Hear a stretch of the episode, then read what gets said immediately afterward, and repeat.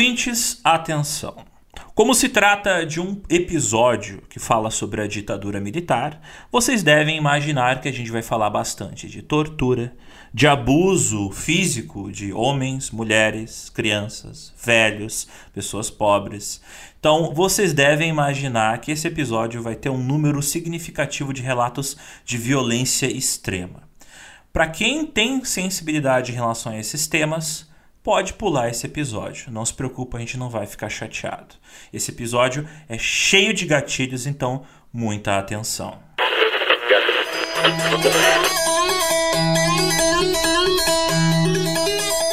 Durante a década de 1970, o sul do Pará e o norte de Goiás se transformaram em uma verdadeira zona de guerra.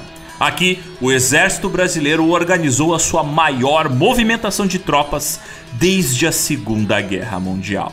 Mais de 10 mil homens do exército, incluindo o pessoal da Marinha, da Força Aérea e até policiais militares, foram enviados para matar 89 guerrilheiros que eram filiados ao Partido Comunista do Brasil. Gente que era filiada ao PC do B. Mas por que, que existia uma guerrilha comunista no meio da Amazônia? Isso pode parecer bem estranho para quem escuta pela primeira vez, mas vai fazer mais sentido do que parece, porque se liga só.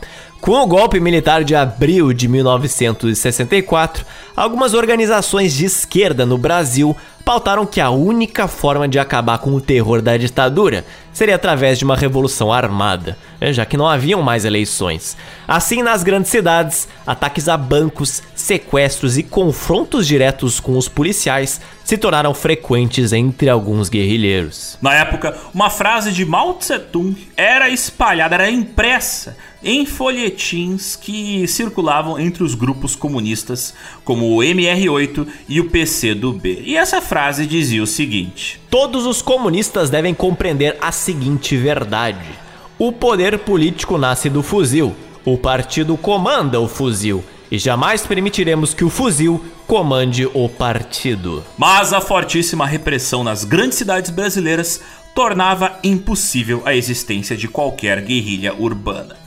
Assim, inspirados nas revoluções de Cuba, da China e do Vietnã, e também inspirados pelos próprios ensinamentos do Che Guevara, que afirmava que na América Latina a luta armada deveria ser fundamentada no campo, os integrantes do PCdoB começaram a pensar que talvez o campo, a área rural, fosse o melhor lugar do Brasil para comportar uma guerrilha comunista. Inspirados igualmente pelos exemplos brasileiros de guerrilha, como a Coluna Prestes e também a Guerra de Canudos, os comunistas concluíram que a região do Araguaia, a porta de entrada do Cerrado para a Amazônia, serviria como o principal núcleo guerrilheiro do Brasil.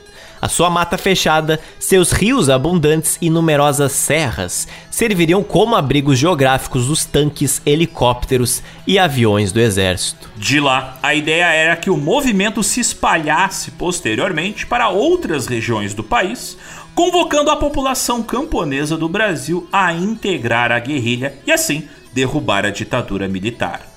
Uma frase muito repetida pelos guerrilheiros brasileiros nessa época, inclusive, era uma frase do Mao Tse Tung que dizia: Uma faísca pode incendiar um campo. Durante quase oito anos, homens e mulheres das mais variadas idades e classes sociais caçaram, treinaram e sobreviveram em meio à Amazônia, gestando na região do Araguaia um movimento autossuficiente que tinha como objetivo deflagrar uma guerra popular prolongada campeões de boxe, garimpeiros, professoras, enfermeiras e até dirigentes que trocavam cartas com Mao Tse Tung participaram da guerrilha do Araguaia. Mas antes que os comunistas estivessem prontos para exportar a revolução para o pessoal que morava no interior do Brasil, para os camponeses do Brasil, os militares já tinham sido alertados da existência daquele grupo. E tal como aconteceu em Canudos, a guerrilha do Araguaia iria resistir até o fim,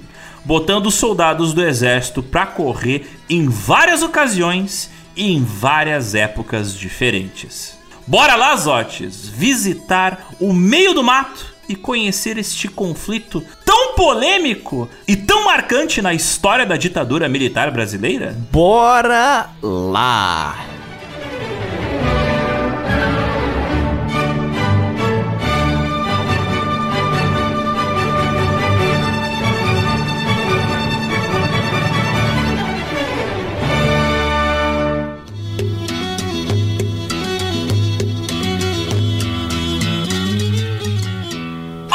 Ouvintes, bem-vindos a mais um episódio do Geopizza. O podcast trissemanal de histórias políticas atuais e atemporais. Afinal, toda história acaba em pizza. Meu nome é Alexander Demusso e aqui do meu lado, de novo, remando barquinho, mas dessa vez pelos rios da Amazônia, está ele, o guerrilheiro da informação. Rodrigo Zotes. E essa tão aguardada e lendária edição do GeoPizza, ela é pedida aqui pra gente há quase meia década. Sim, é isso que vocês escutaram. Há quase cinco anos estão pegando no nosso pé pra gente gravar logo o tema da guerrilha do Araguaia. Nosso ouvinte e apoiador, Renan Feliciano, mais conhecido como Renanzinho do Brega, que já veio aqui nos visitar em Porto Alegre e já foi até curtir com os Otes o carnaval em Floripa, ele é um dos que mais pede por este episódio, não é mesmo, meu caro Zoto? Ora, pois, Renanzinho do Brega nasceu e tem família no sul do Pará. Ouvindo histórias do Araguaia desde quando era um jovem rebento, quando a gente lançou o nosso episódio sobre a Serra Pelada em 2019, ele foi tomado ali por um desejo irresistível de escutar uma edição sobre a guerrilha do Araguaia através das nossas vozes e da nossa pesquisa. Foi o próprio Renan que comprou e me deu o livro que serviu como fonte primária deste episódio. Esse é o livro Guerrilha do Araguaia, A Esquerda em Armas, escrito pelo historiador Romualdo Pessoa Campos Filho. Neste fantástico livro, o autor foi atrás de reportagens, documentos e principalmente realizou entrevistas com os moradores da região do Araguaia. Esse cara, ele viajou para lá várias vezes e escreveu uma verdadeira obra-prima, observando todos os aspectos envolvidos do que foi o Araguaia durante o final dos anos 60 e durante os anos 70. O livro ele foi lançado na década de 90, posteriormente foi relançado com atualizações, né, com mais informações em 2016. A gente também utilizou outras fontes secundárias que vão estar ali listadas no nosso site geopizza.com.br. Se você também quiser ouvir um tema específico aqui no GeoPizza, nos apoie através das nossas campanhas de arrecadamento coletivo e nos faça o seu pedido. A gente garante que a gente vai demorar menos de 5 anos para atender ali a sua solicitação, prometo mesmo. Mas agora, Zotes, sem mais delongas, depois de 5 anos de espera, finalmente vamos entender como e por que surgiu uma guerrilha comunista no meio da Amazônia. No ano de 1920, milhares de imigrantes italianos desembarcaram na cidade de São Paulo e eles encontraram emprego principalmente em fábricas que tinham turnos de até 10 horas por dia. Sendo estrangeiros, muitos desses imigrantes eles se organizavam em grupos, não é? Devido às suas afinidades culturais e linguísticas. E ano após ano, estes operários eles tentavam se reunir e realizar manifestações que reivindicavam melhores condições de trabalho nos lugares, né, nas fábricas onde eles operavam. Mas o resultado dessas manifestações nem sempre era positivo. Eram muitas demandas e pouca organização popular, fazendo com que as condições de trabalho permanecessem as mesmas, ou às vezes até piores do que antes. Lembrando, né? A gente aqui está na década de 1920, antes do período do governo Vargas, numa época em que o comunismo já era mal visto e a gente aqui no Brasil ainda não tinha qualquer tipo de direito trabalhista. Logicamente, esses italianos perceberam que eles não eram os únicos a demandar melhores condições de trabalho e de vida.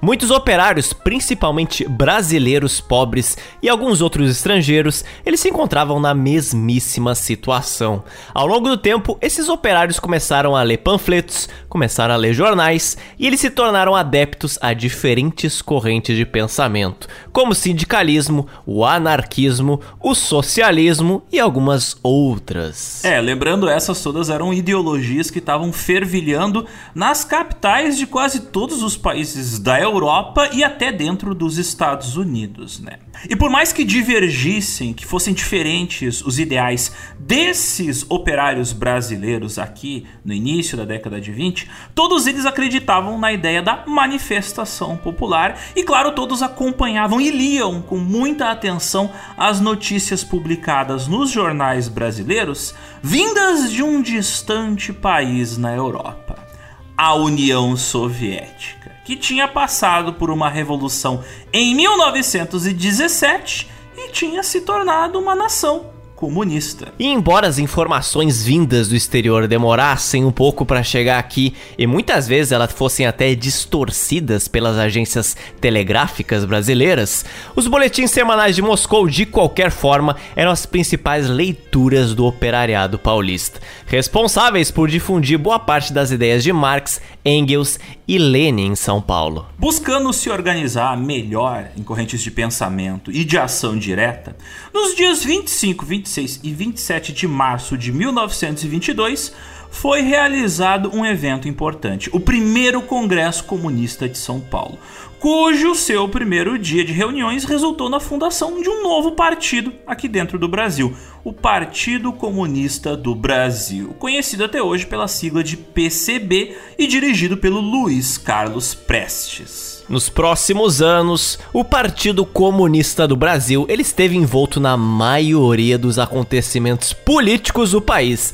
especialmente quando o seu líder, o Luiz Carlos Prestes, ele percorreu cerca de 25 mil quilômetros combatendo as tropas do governo na década de 20, na chamada e famigerada Coluna Prestes. O partido ele também esteve no centro da intentona comunista, um levante armado que ocorreu em 1935, organizado para derrubar o Getúlio Vargas do poder. Aliás, boa parte da oposição feita ao governo de Getúlio Vargas durante as décadas de 30, 40 e 50 foi organizada pelo PCB. E a importância do PCB e do Luiz Carlos Prestes no Brasil parecia que aumentava a cada década que se passava, sendo inclusive o Prestes eleito como senador em 1945, embora ele fosse uma figura já repleta de controvérsias e polêmicas. Logo após o fim da Segunda Guerra Mundial, havia, claro, um clima de otimismo no Brasil, né? Porque os brasileiros esperavam que agora, que haviam tempos mais pacíficos, mas não foi bem isso que se seguiu. Olha só. Do outro lado do Atlântico, lá na Europa, em abril de 1949, um grupo de representantes dos estados do Atlântico Norte, junto com o Canadá e os Estados Unidos, assinaram um acordo que criou a Organização do Tratado do Atlântico Norte, a OTAN.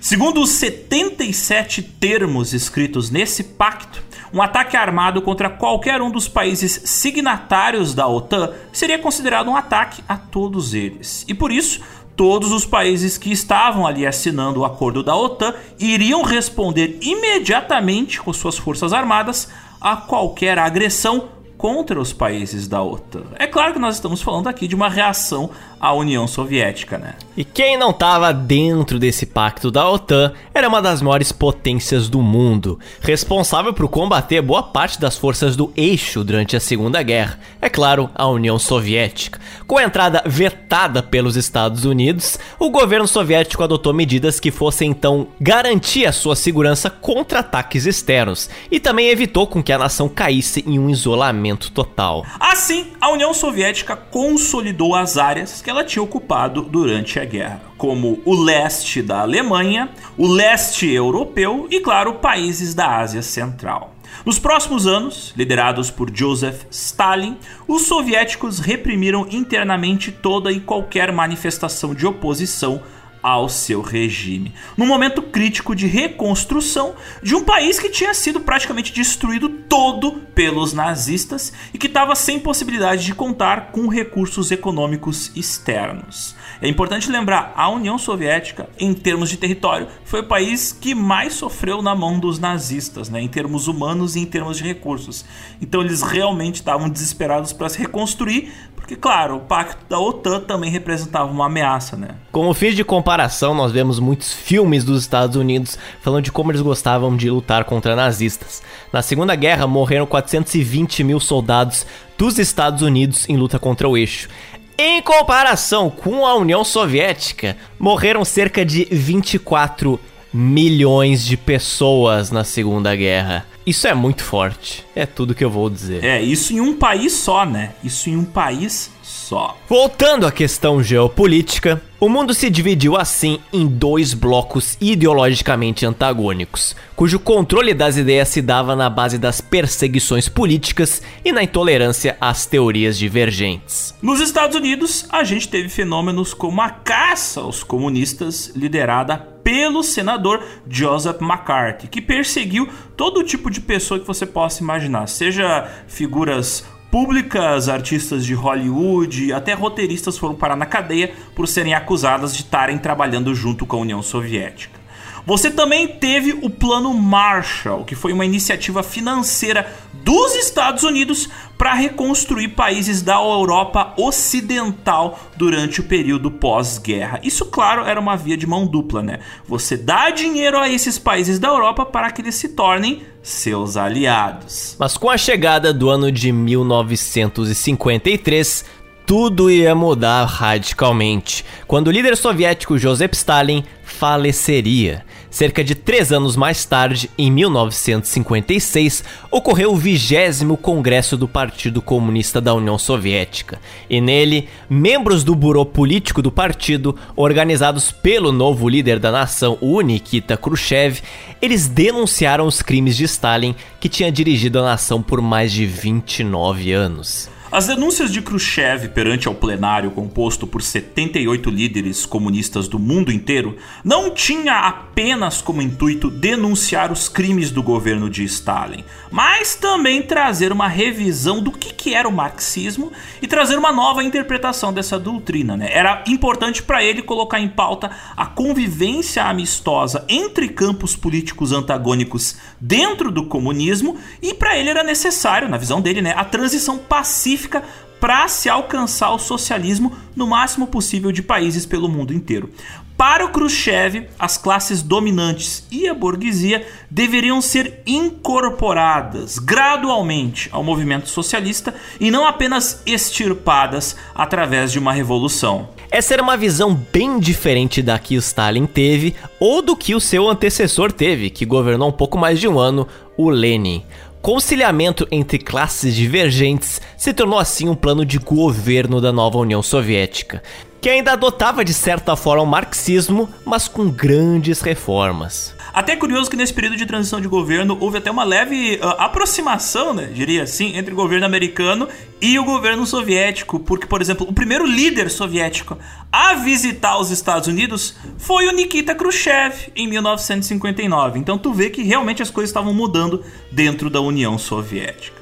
Bem, depois dessa transição de governo, em todos os continentes do mundo, os partidos comunistas eles ficaram confusos sobre o que fazer daqui para frente, né? As coisas estavam mudando dentro dos círculos intelectuais socialistas e comunistas. Será que eles seguiam a nova linha marxista da União Soviética ou eles deveriam procurar outros exemplos de socialismo ao redor do mundo para servir de referência? Isso foi um debate muito grande na época. Isso era debate do tipo assim, ó, de gente dentro de partidos e de sindicatos trocar tapa batendo boca. Tinha a galera que, mais tradicional que dizia: "O Stalin não fez nada de errado", outros dizendo: "Não, aconteceu uma nova revolução, temos que assumir o que o Khrushchev fala". Então, e naturalmente, essas discussões chegaram, é claro, ao PCB no Brasil.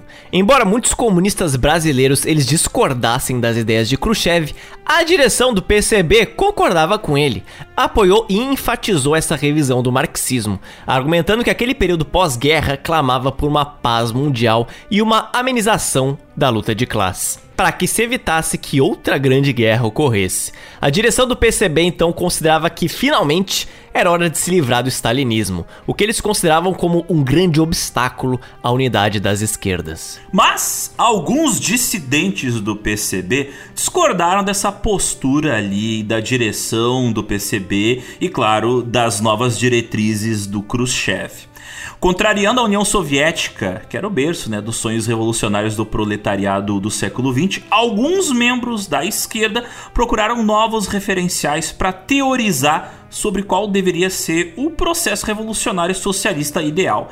E mais do que isso, eles estavam pensando em novas ideias de como implantar na prática concepções, por exemplo, como a luta armada, que muitos viam ainda como a única alternativa para se chegar ao socialismo, porque muita gente ainda utilizava a Revolução de 1917 como referencial do que deveria ser uma chegada a um sistema socialista ideal. E agora, na década de 50, você teria vários novos desafios e tecnologias que não havia na época da Revolução Socialista da União Soviética. Então, assim, e agora, quais serão os novos referenciais? E eles apareceram, porque ao longo da década de 50, outras revoluções aconteceram com sucesso e os seus líderes carismáticos alavancaram esses regimes mais ainda. Por exemplo, em Cuba, Fidel Castro e Che Guevara levaram uma grande guinada do pensamento socialista e do movimento guerrilheiro. Na China, Mao Tse-tung trouxe também um sentimento semelhante. E no Vietnã tinha Ho Chi Minh.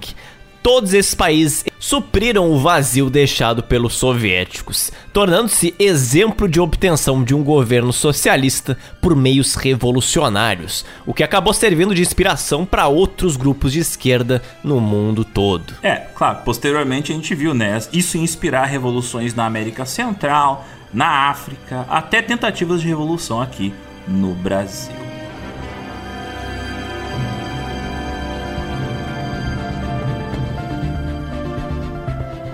Em fevereiro de 1962, o Partido Comunista, o PCB, ele teve um racha. E a partir dessas brigas internas dele surgiu um segundo partido comunista aqui no Brasil, um partido que discordava do pacifismo e do conciliamento de classes, que era a nova política do PCB. Esse novo partido era o Partido Comunista do Brasil, sob a sigla de PCdoB inclusive famoso, né? Muitos de vocês conhecem o PC do B. Enquanto o PCB adotava uma linha política mais reformista, o PC do B acreditava naquela ideia mais tradicional de uma revolução e de uma abolição da burguesia. Algo que foi experimentado e teve sucesso ali no exemplo da Revolução Cubana, na China e que estava sendo tentado no Vietnã. Mas se as esquerdas já estavam desorientadas, elas ficariam ainda mais perdidas com o golpe militar feito em 1 de abril de 1964. Esse momento que deveria ser de união da oposição para derrubar o regime, acabou sendo de maior distanciamento ainda.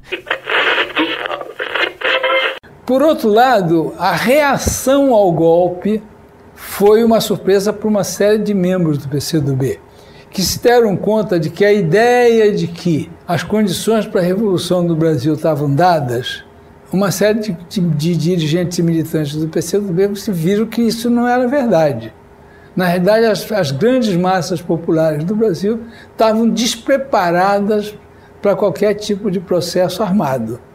É nesse contexto que surge, começam a amadurecer as discussões ideológicas e políticas em torno do processo da luta armada.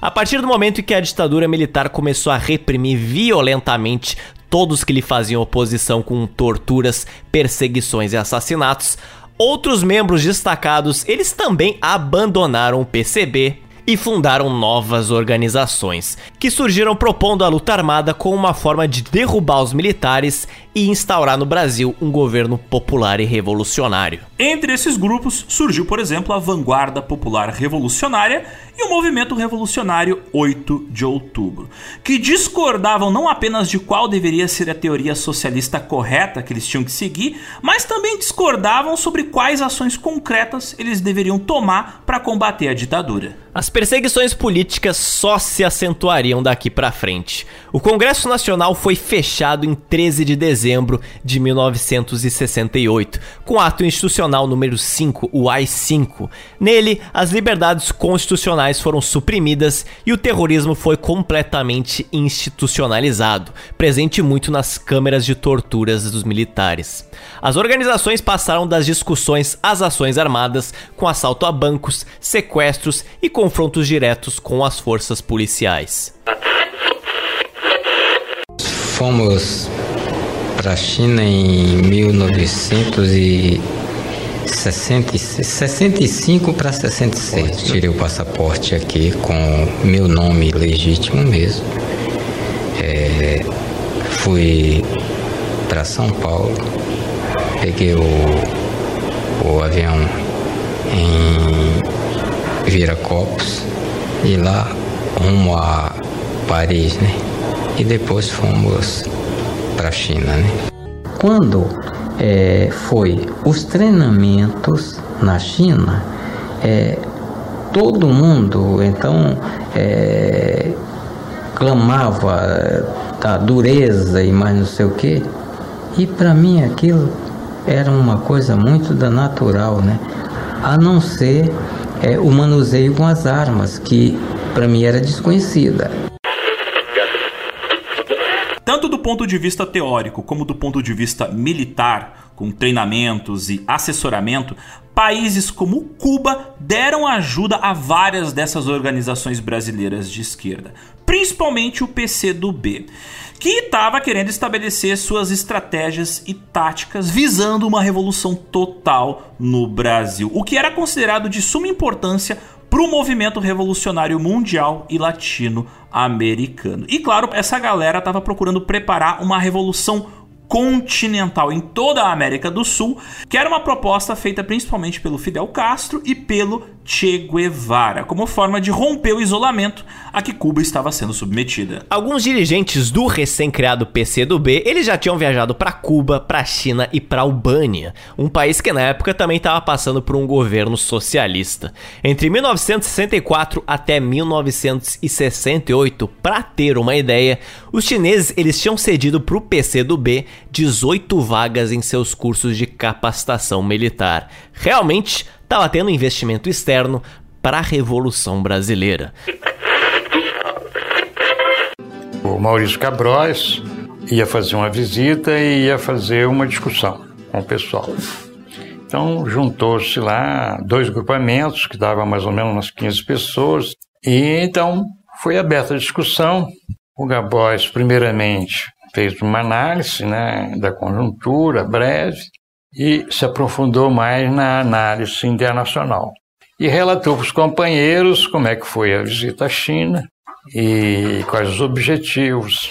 Eles queriam ouvir do Mao Tse Tung qual a opinião dele sobre o problema de você fazer uma luta no Brasil, no campo, etc, tal, tal, tal. Aí eles foram lá, o Maurício expôs para ele, isso numa reunião, logicamente fechada, nem todos os companheiros participaram, né? É, e aí ele expôs.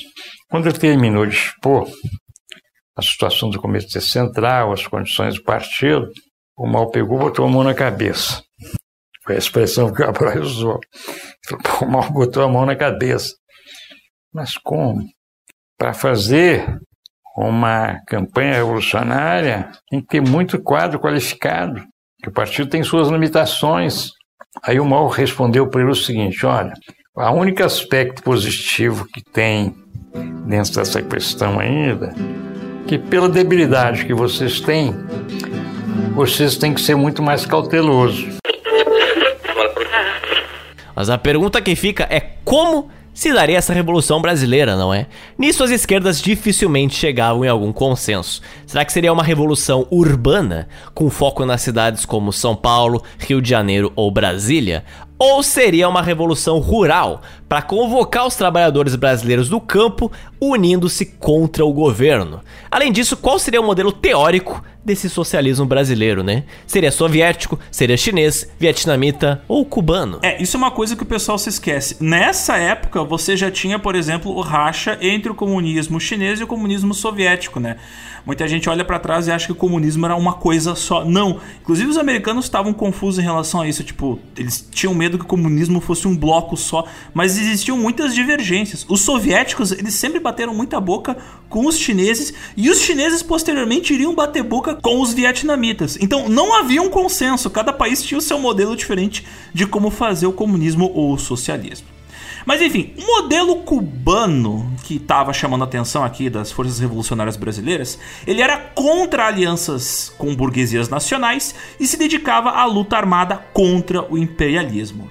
E essa luta cubana, ela era baseada principalmente através da guerra de guerrilha. Para os comunistas brasileiros, tudo indicava que esse era o modelo que mais se adequava ao nosso país. E a essência da luta guerrilheira adotada agora pelo PCdoB se baseava completamente nos ensinamentos escritos pelo Che Guevara, nos quais ele apontava três pontos fundamentais para guiar os movimentos revolucionários na América, que era o seguinte: 1. Um, as forças populares podem ganhar uma guerra contra o exército. 2. Nem sempre há de se esperar que se deem todas as condições para uma revolução. O foco insurrecional é poder criá-las. 3. Na América subdesenvolvida, o terreno da luta armada deve ser fundamentalmente o campo. Assim, organizações comunistas do Brasil, como o PCdoB e a Aliança Libertadora Nacional, a ALN, propuseram a realização de uma grande marcha, inspirada na antiga coluna Prestes e na longa marcha chinesa, aquela que tinha sido liderada por Mao Tse-tung. Essa grande marcha aqui no Brasil teria como objetivo derrubar a ditadura brasileira.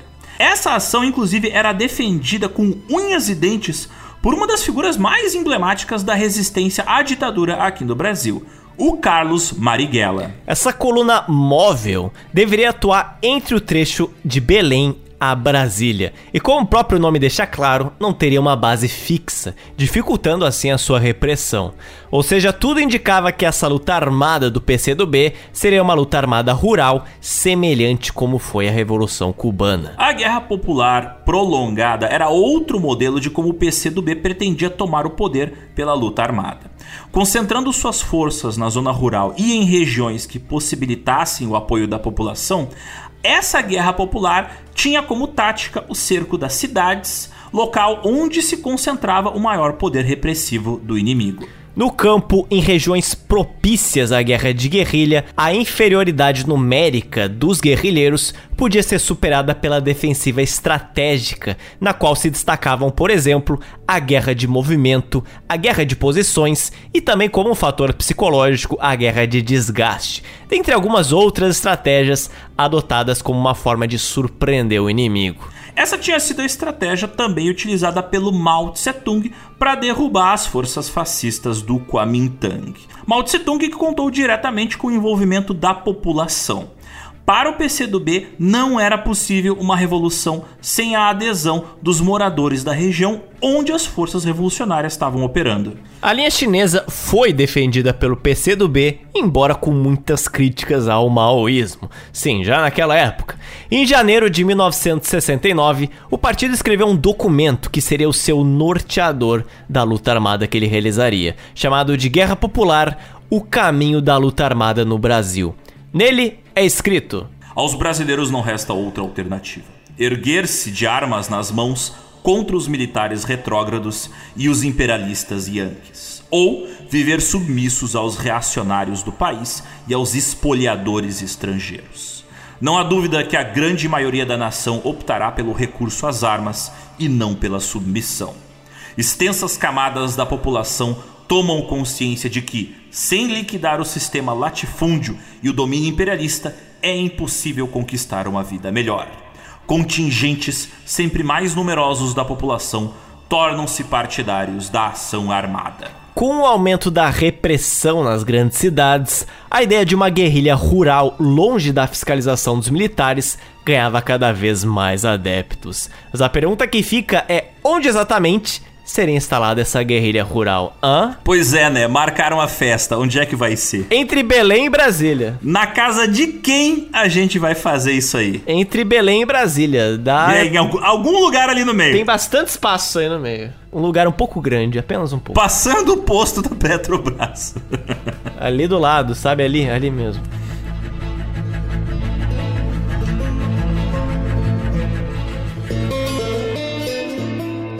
Inspirado pela coluna Prestes, no fim da década de 1960, o PCB enviou diversos dirigentes para fazer um mapeamento de vilarejos e regiões que ficavam ali entre Belém e Brasília. Em particular, teve uma região que se destacou para essa galera, por causa que ela tinha dimensões territoriais interessantes, possuía florestas onde os guerrilheiros poderiam se esconder, tinha serras onde os guerrilheiros poderiam circular e, claro, tinha recursos naturais. Essa região hoje fica ao sul do Pará e no norte do Tocantins, mas na época era ocupada pelo que era o norte do estado de Goiás, porque em 1960 ainda não existia o estado de Tocantins. Aquela era uma região popularmente chamada de Bico do Papagaio, ou também chamada de Araguaia. Às vezes, essa região do Araguaia podia também agrupar o sul do Maranhão, na cidade de Imperatriz, e também podia abranger o norte do Mato Grosso, na cidade de São Félix do Araguaia. Essa região era composta de pouquíssimas cidades. A maior parte do local era composto de vilas que não tinham um número suficiente de habitantes para serem elevadas ao status de municípios. Aquela região também tinha pouca ou nenhuma infraestrutura. Por exemplo, luz, esgoto, estradas você pode esquecer, não existia ainda em muitas dessas regiões. Entretanto, o Araguaia era uma espécie de paradoxo, porque ao mesmo tempo que não recebia nenhum recurso de Brasília, era um local extremamente cobiçado por empreiteiras, garimpeiros e proprietários de terra e até militares.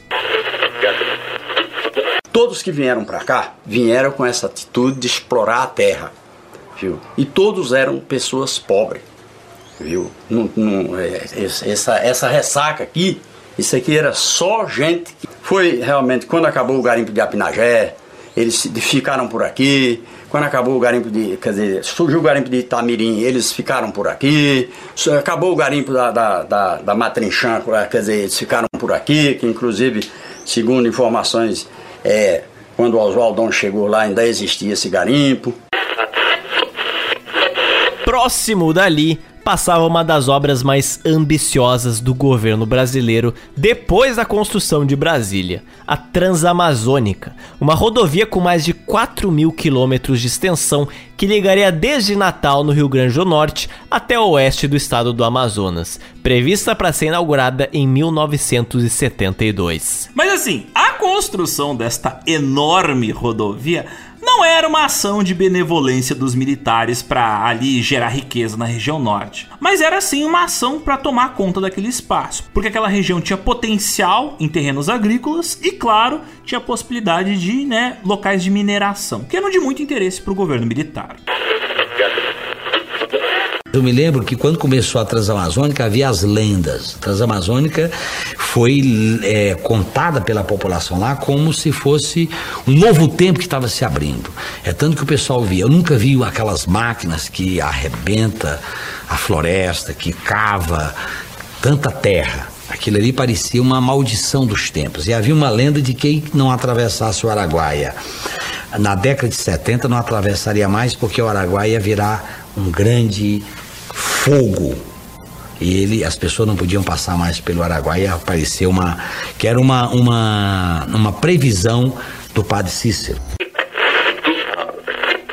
A construção da Transamazônica também tinha um objetivo oculto, que era direcionar as massas migrantes que estavam saindo do Nordeste, castigados pela seca, para a região norte em vez do Sudeste, que era o destino original delas. Oferecendo terrenos ao longo da estrada a baixos preços, O plano era fazer um assentamento da região em cinco anos, a partir de 1967, colocando ali cerca de 100 mil famílias, um número que representava 75% das famílias vindas do Nordeste.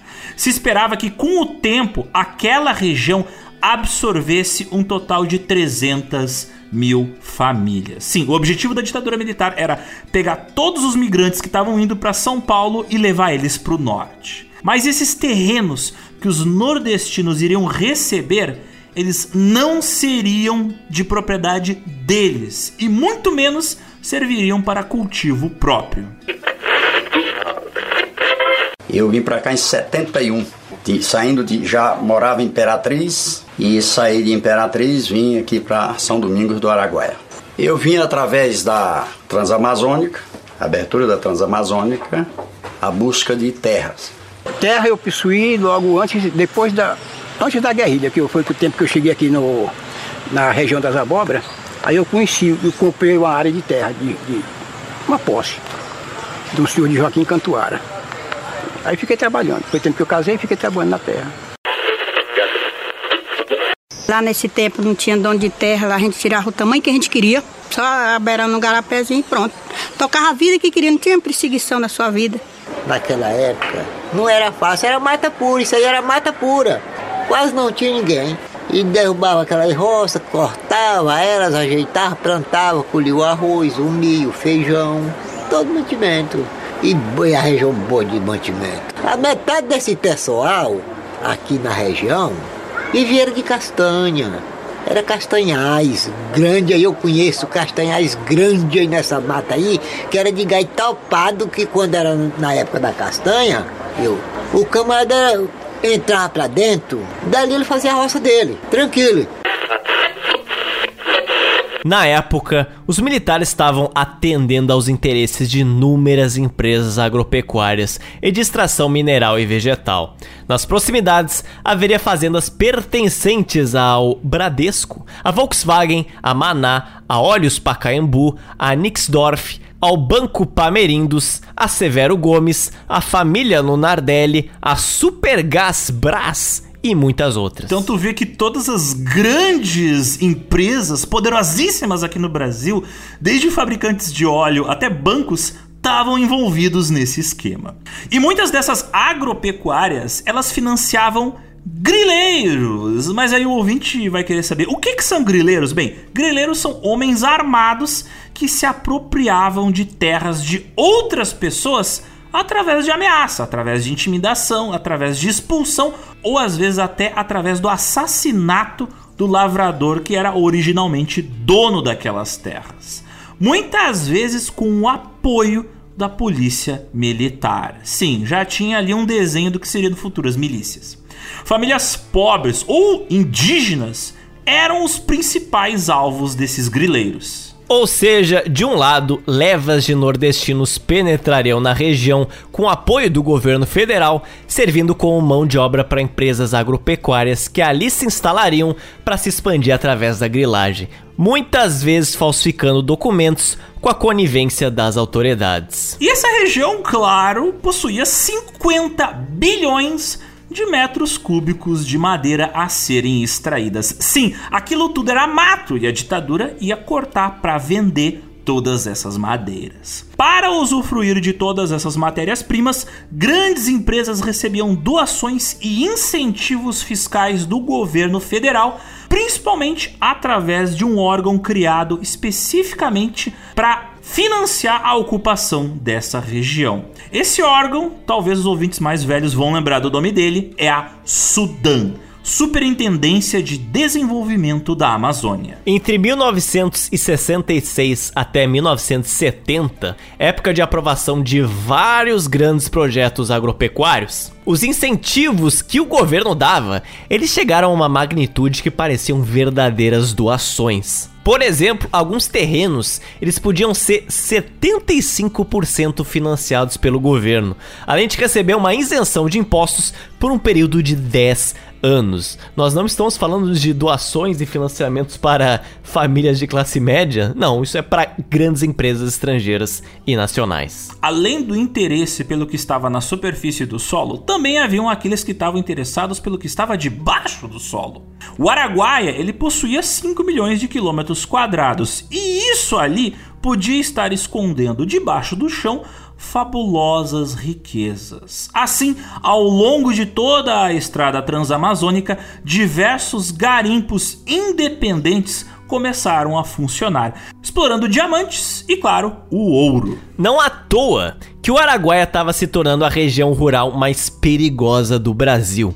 Diversos agricultores tinham suas casas queimadas por jagunços a serviço de grileiros, fazendeiros e grandes empresas. Casos de mulheres e crianças que tinham que fugir de casa e morriam de malária no meio da Amazônia também não eram raros.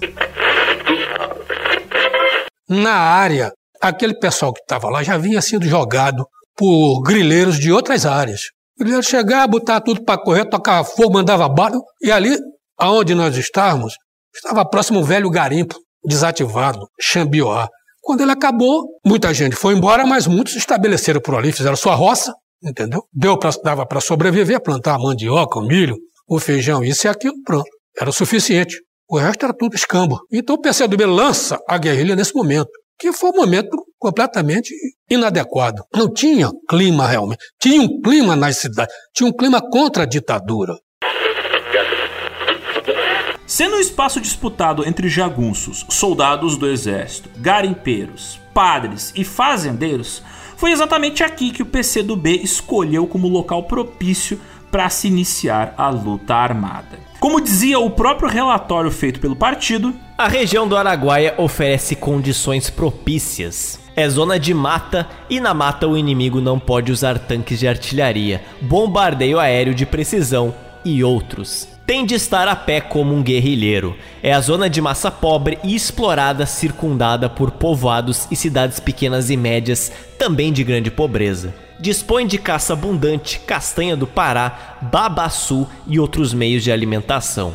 Possui vasta área, extensão e profundidade que serve de campo de manobra às forças combatentes. Os estudos da região feitos pelos caras do PC do B levaram o partido à conclusão de que o sul do Pará correspondia perfeitamente às características assinaladas pelos teóricos militares comunistas e balizadas pelas experiências internacionais. Era um terreno tão difícil de ser transitado por veículos, por pessoas, um terreno tão difícil de montar linhas de suprimentos e linhas de comunicação por parte dos militares que tinham dado o golpe, que ele tornava mais horizontal, mais igual a luta armada entre os revolucionários, que tinham poucos recursos, e os militares contra os quais eles queriam lutar. Muitos ouvintes podem escutar tudo isso que a gente falou dessa região do Bico do Papagaio do Araguaia e pensar, bom, será que não tinha uma região mais pacífica pro PC do B colocar ali a sua luta armada? Por que foram escolher um local cheio de grileiros, cheio de agropecuárias para lutar a favor do comunismo? Bom, olhando por esse aspecto, a Amazônia tem diversas, vamos dizer assim, portas de entrada, não é? Você pode entrar tanto pelo norte, oeste, leste ou sul. Porém, a região mais habitada e com a mata menos densa é a região leste vinda do Nordeste e a região sul que pega o Centro-Oeste, que pega no caso Goiás e Tocantins. Você não vai querer fazer uma guerrilha socialista em Rondônia, no Acre, porque dificilmente isso chegaria de fato a se concretizar no Brasil inteiro. É muito mais fácil você morrer de malária e outras doenças no Acre do que perto do sul do Pará. Mesma coisa no norte da Amazônia. Amapá não é um lugar muito fácil de penetrar e vai ter muito menos dedicação e muito menos ênfase na luta comunista do que o sul do Pará. Então, o sul do Pará era o local mais próximo de grandes centros urbanos, vamos dizer assim, não tão grandes centros urbanos, mas alguns centros urbanos, e era a região mais próxima o que se poderia ter de uma barreira natural. Então, olhando por um lado, realmente parece estranho a guerrilha do Araguaia ter escolhido aqui para resolver lutar. Mas se você olha a Amazônia como um todo, aqui é realmente o local mais fácil de entrar, entre muitas aspas, e sair no caso de emergências. Se você tivesse uma emergência e você estivesse no norte do Amazonas, você não ia sair tão fácil não. Lá é tudo barco. É, dificultaria muito os militares baterem de frente com os guerrilheiros e, claro, facilitaria os guerrilheiros fugirem na hora de bater de frente com os militares, né? Então, é, é, era bem o caminho do meio, era o equilíbrio perfeito ali, era que nem a faquinha do Thanos. Eu vou entrar na Amazônia, mas não vou entrar muito, vou ir por aqui então. Qualquer coisa você atravessa ali a divisa e você vai pro Maranhão ou vai pro Tocantins ali que começa a ter uma transição de Amazônia para Cerrado. Não é Amazônia total como seria o norte ou oeste da Amazônia, tipo a fronteira com a Colômbia, com a Bolívia. Meu filho, você não vai sair tão rápido de lá não. Em extensão, essa área era bem grande. Para delimitar aqui, ela tinha cerca de 130 por 50 quilômetros. Fazendo a conta, ela tinha um total de 6.500 quilômetros quadrados de área, onde moravam cerca de 35 mil pessoas. Embora 91% dessa população estava concentrada em só quatro cidades. Era em Marabá, que tinha 18 mil pessoas, São João, 3 mil, Araguantins, 5 mil e Xambioá, com 5 mil habitantes. Ao total, a guerrilha do Araguaia queria estabelecer três destacamentos militares nessa área: os destacamentos A, B e C, que serviriam como base de operações do seu movimento guerrilheiro naquela região. E claro, cada um desses destacamentos militares teriam seus próprios comandantes.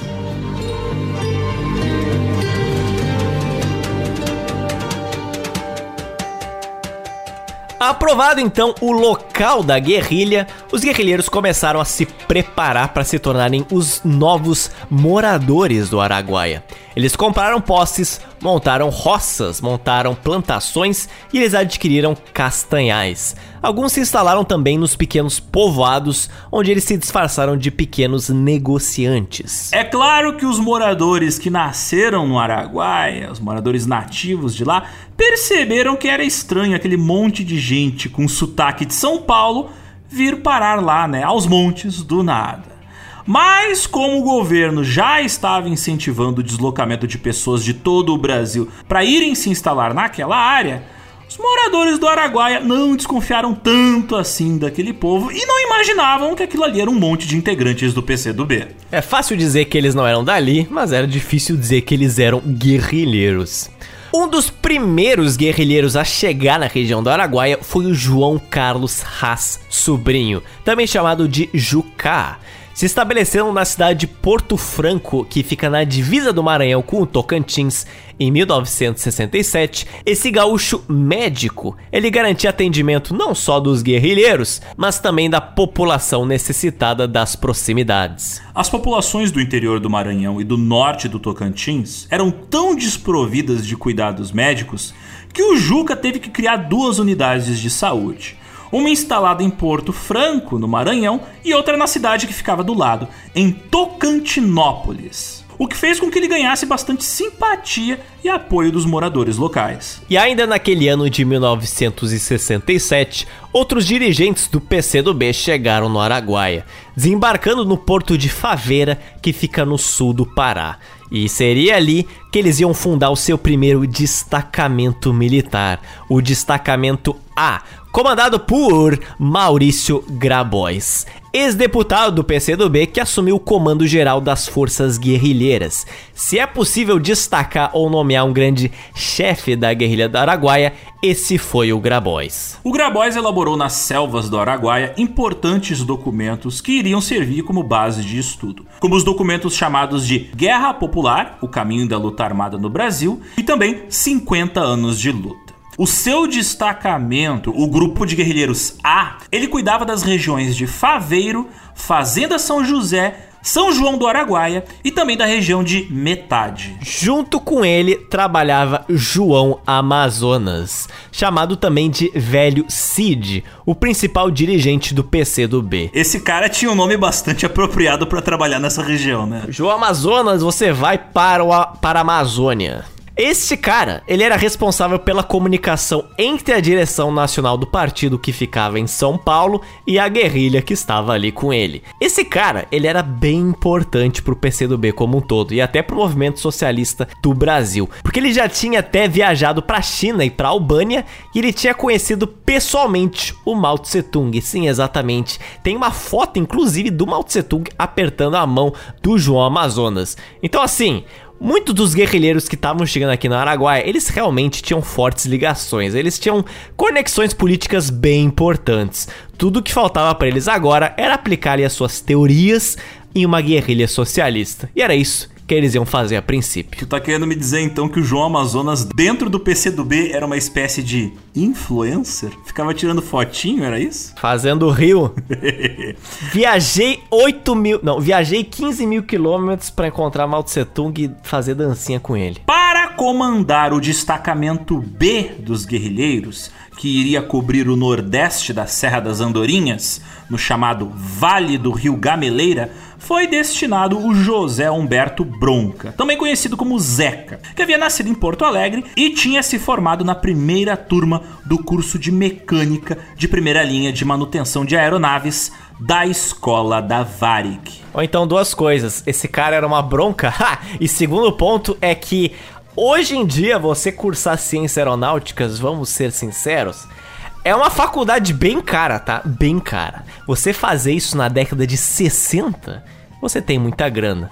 Novamente reforçando o fato e o ponto que quem está chegando nesse momento no Araguaia eram pessoas bem influentes. É, era, digamos que era a galera da elite intelectual dentro do PC do B, né? Brasil. É, então. Mas todos esses guerrilheiros, eles tinham pouco conhecimento sobre a região da Mata do Araguaia, vamos ser sinceros. Eles podiam ser muito espertos intelectualmente, mas ali na mata, eles deixavam um pouco a desejar. A playboyzada foi pro mato e ficou sem saber como acampar. Pois é, é, como é que monta minha barraca? Tá caindo pra um lado, cadê meus specs? Como é que faz? Bom, quem ajudava esse povo quem era o principal guia e mentor da galera era um homem que, embora morasse aqui há não muito tempo, ele já conhecia muito bem a região. Esse homem, com quase 2 metros de altura, alto, forte, negro e visto pela população com muita simpatia, ele era chamado de Oswaldão, com o nome completo de Oswaldo Orlando da Costa.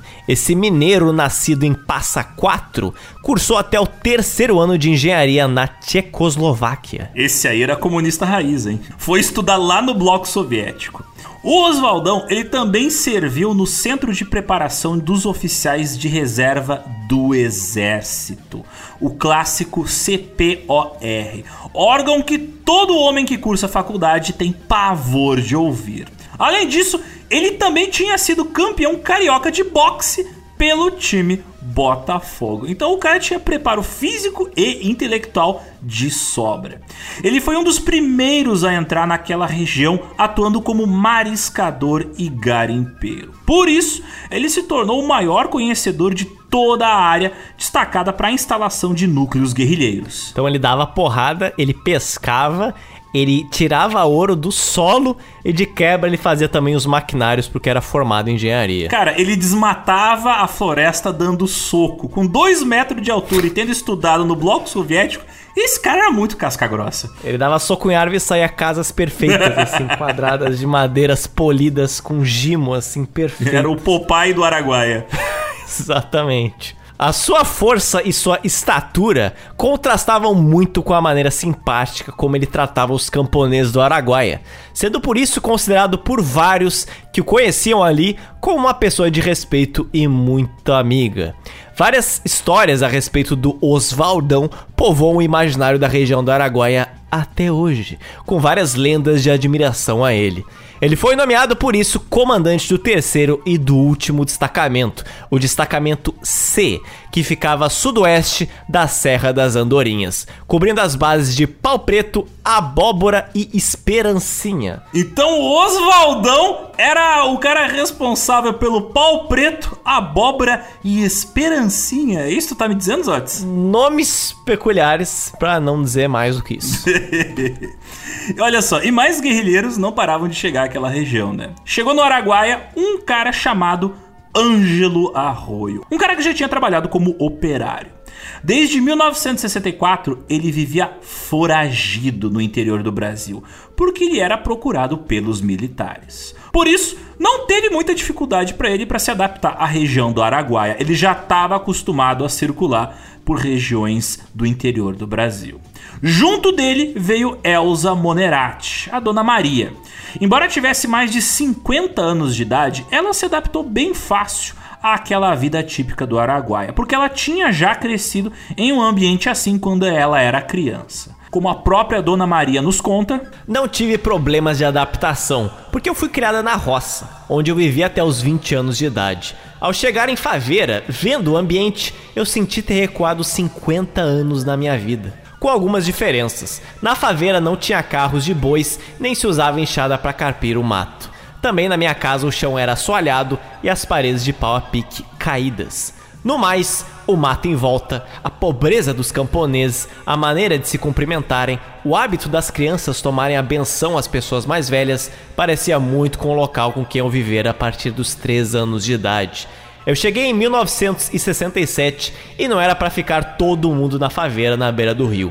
Era pra gente ir espalhando que a gente deveria conhecer bem mais profundo, também conhecer outras regiões. Mesmo a gente morando mais profundo, a gente deveria conhecer além daquilo a vizinhança. Agora, na favela onde eu tava, nós abrimos uma quitanda. Então a gente ali vendia de tudo. Vendia anzol, cartucho, fumo, papel, cigarro, roupa, sal, açúcar, café, todas essas coisas. Por fim, veio também para aquela região o Paulo Roberto Pereira Marques, mais conhecido como Amauri. Um mineiro nascido em Pains que trabalhou por muito tempo no Banco de Minas Gerais, isso até o ano de 1968. Ano em que ele foi demitido por dirigir uma greve de bancários. E por causa dessa greve, ele foi né, perseguido, processado por uma auditoria militar. Ele se instalou no Araguaia, mais especificamente na região da Gameleira, onde ele montou uma pequena farmácia na cidade de Palestina e lá ele combateu lutando pelo destacamento B. Completava-se assim praticamente todo o núcleo dirigente da guerrilha do Araguaia. Aquela ali era a galera responsável pelo estudo da região, pela distribuição do pessoal entre as localidades pela preparação política e ideológica e também pelos treinamentos militares. Muitos outros partidários ainda chegariam à região nos próximos meses e anos. Até na época que a gente já estava estabilizado lá na Fortaleza, que eles moravam no Chega com Jeito, o Piauí tinha uma base ali pro lado do Peixinho, que era pro lado do Veilaro. Eu sempre ia para reunião, né, lá. E eles falavam que eram os paulistas. Sempre eles passavam lá com os animais carregados de mercadoria, né? Vestido de calça top, tênis, que é aquele sete vidas, né? E revólver pendurado. A bainha de couro curtido que cobria o cabo do revólver, ficava só o fundo do cabo de fora. Pessoas diferentes, dizendo que eram os paulistas. E por paulista a gente não sabia o que, que eles estavam fazendo. E já de cara, alguns integrantes eles começaram a ganhar fama pelos moradores. Por exemplo, o Haroldo, morador em Santa Cruz, que era um povoado distante de São Geraldo, cerca de 3 horas de barco pelo rio Araguaia, falou: Eles eram bons, eram gente delicada. Tinham enfermeiros que atendiam a gente quando a gente necessitava deles. Quando havia algum doente, eles vinham e consultavam. Tinha médicos também. Eles consultavam e passavam remédios, davam remédios e era gente boa, gente delicada. A Teresa Cristina lecionou para nossos filhos lá na cidade de Metade. Nós não tínhamos colégio nenhum para os nossos filhos e ela lecionou por quatro meses. Nós pagávamos com legumes, com feijão, arroz e qualquer outra coisa. Nós pagávamos para educar nossos filhos. Os guerrilheiros eram pessoas estudadas, distintas, que tinham um ideal. Então, eles defendiam o povo, eles ajudavam o povo. Por exemplo, na doença, malária, salvaram não sei quantas vidas. Para as cobras venenosas, eles tinham o soro. O povo tinha admiração por eles, gostava deles. Por aqui, o Oswaldo passava muito pela Palestina. Era muito simpático, o povo gostava muito dele. Dava muitas sementes, tratava de ajudar as pessoas a fazer horta, um homem excessivamente agradável de encontro. E como fala o próprio Haroldo, uma pessoa também que chegou e integrou na guerrilha e passou a ser bem querida pelos moradores foi a Teresa Cristina, estudante de ciências sociais no Ceará, que muitas vezes dava aula para crianças dos povoados próximos, junto com seu marido, o Pedro Albuquerque, que também era estudante. Vinha parto para fazer, curativos e extrair dente e amputar dedo. Me apareceu assim as coisas mais absurdas.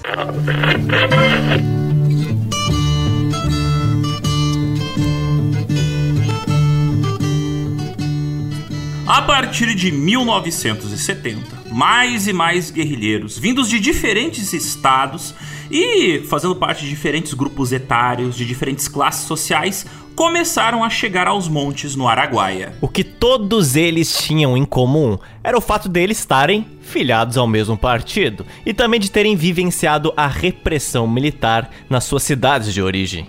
Enquanto alguns deles eram jovens estudantes, Outros já estavam ali na terceira idade. Um dos exemplos dessa faixa etária era o guerrilheiro ex-operário Francisco Chaves, que agora ele era procurado pelo DOPS, né, a polícia militar da ditadura militar, e ele era um cara de mais de 60 anos de idade que tinha participado da insurreição lá de 1935 nas fileiras da Aliança Nacional Libertadora. Então o rapaz tinha história para dar e vender, né? E naquele momento, a guerrilha do Araguaia estava sendo composta de 89 guerrilheiros, sendo 43% deles compostos de estudantes e ex-dirigentes estudantis, enquanto 22% eram camponeses, Outros 15% eram profissionais liberais, que no caso eram médicos, enfermeiras, geólogos, professores e advogados, 12% eram comerciantes e bancários e 5% eram operários. Para os membros novos que estavam chegando, as instruções eram sempre as mesmas. Primeiro, era preciso você se estabelecer no local, se adaptar à mata e, claro, finalmente, ganhar a confiança das massas camponesas. Em todo caso, nenhum desses objetivos tinha prazo definido, nem forma de como deveria ser aplicado. Nessa etapa inicial, o treinamento militar da galera era praticamente embrionário, até porque os armamentos que o grupo tinha acesso eram insuficientes, não tinha arma para todo mundo.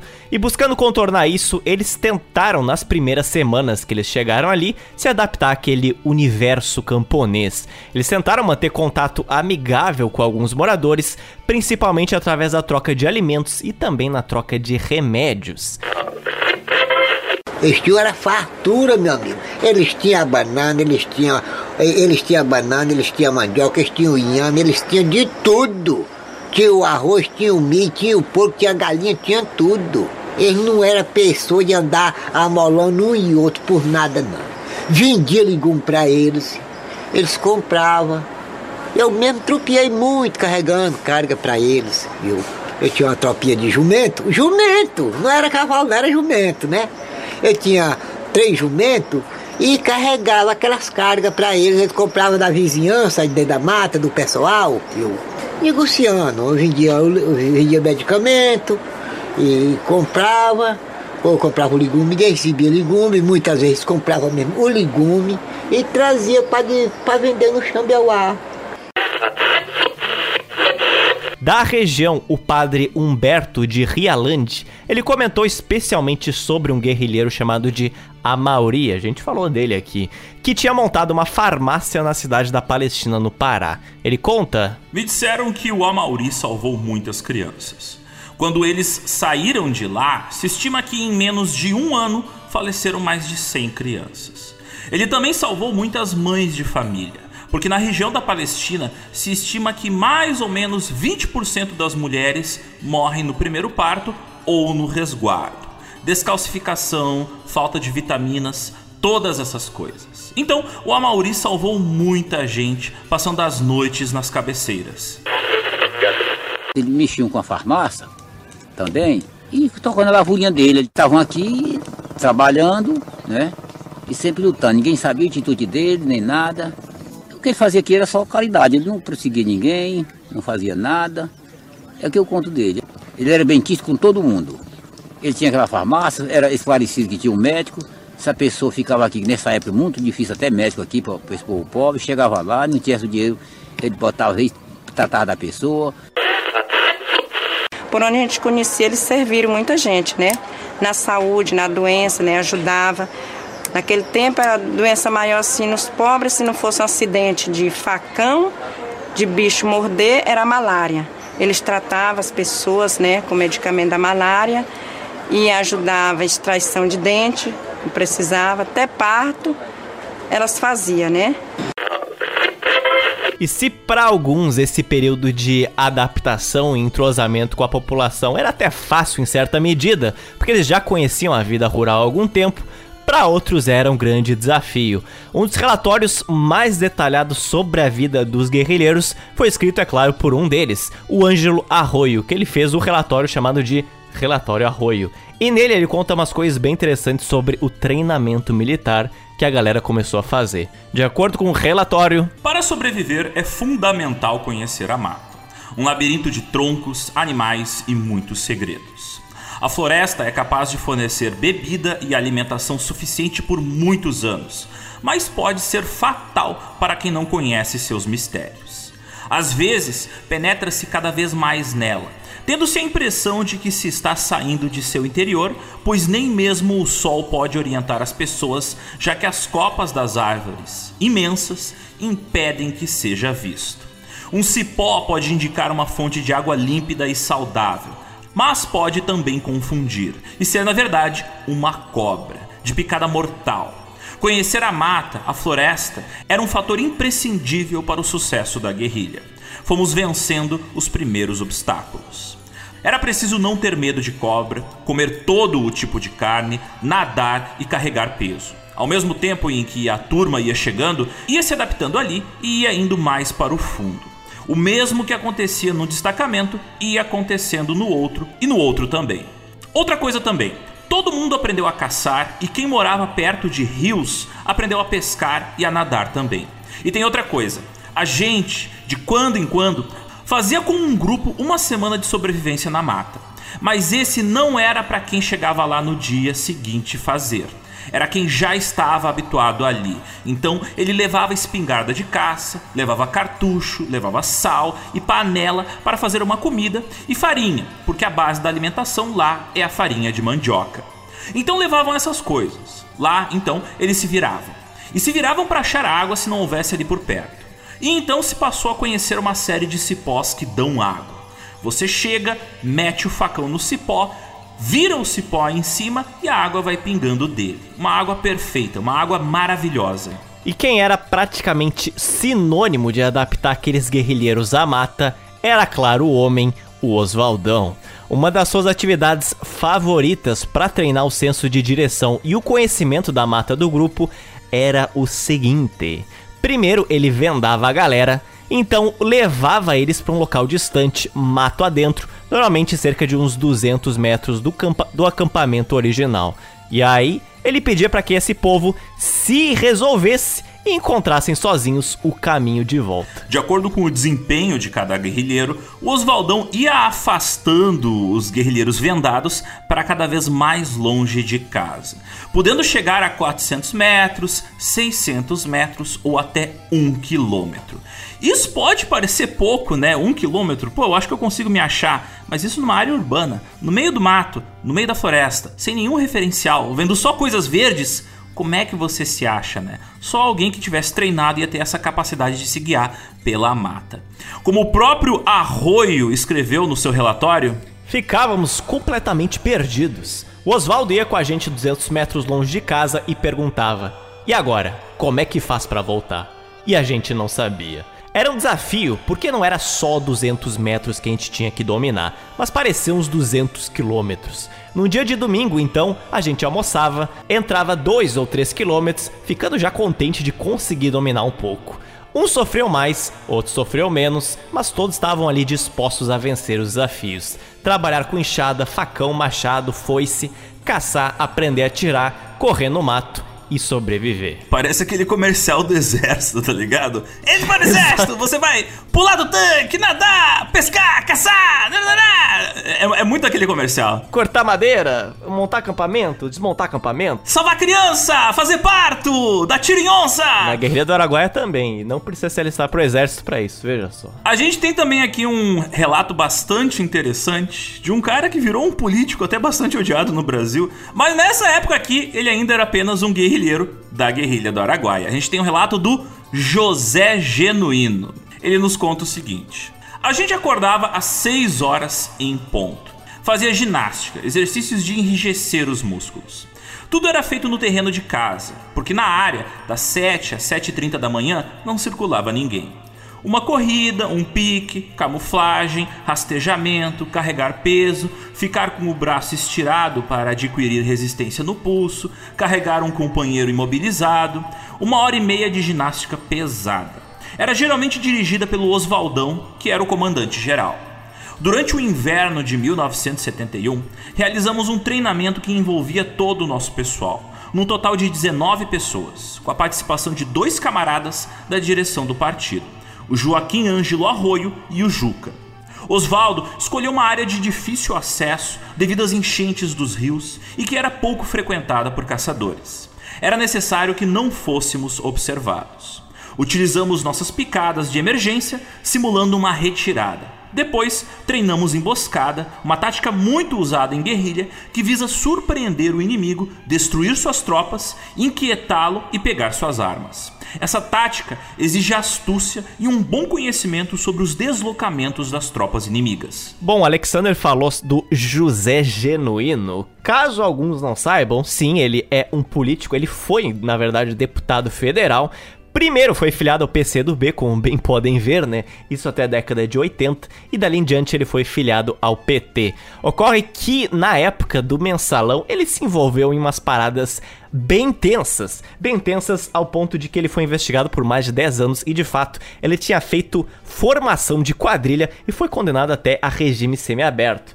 Mas, além disso, ele teve que renunciar ao cargo devido a polêmicas e até hoje ele dá umas bolas bem fora assim. É aquela coisa, né, Zotes? A gente às vezes fala de memes, mas os memes têm uma sabedoria escondida, né? É, é que nem fala no filme do Batman: ou você morre herói, ou você vive o suficiente para virar um vilão. É, é bem aquilo mesmo. Mas voltando ao assunto, enquanto os guerreiros estavam lá na mata treinando, toda a sua movimentação era, claro, feita com total desconhecimento da população nos arredores. Não se pretendia chamar a atenção da galera ao redor e nem se tinha naquele momento, inclusive, a intenção de iniciar um trabalho de esclarecimento a respeito dos reais objetivos do grupo até então. Isso devia fazer parte do trabalho político, que seria desenvolvido mais tarde, em um momento mais adequado. Os membros da direção do PCdoB acreditavam que expor qualquer guerrilheiro em discussões políticas com os moradores, em uma área que já era conhecida por ser notória entre conflitos de terras,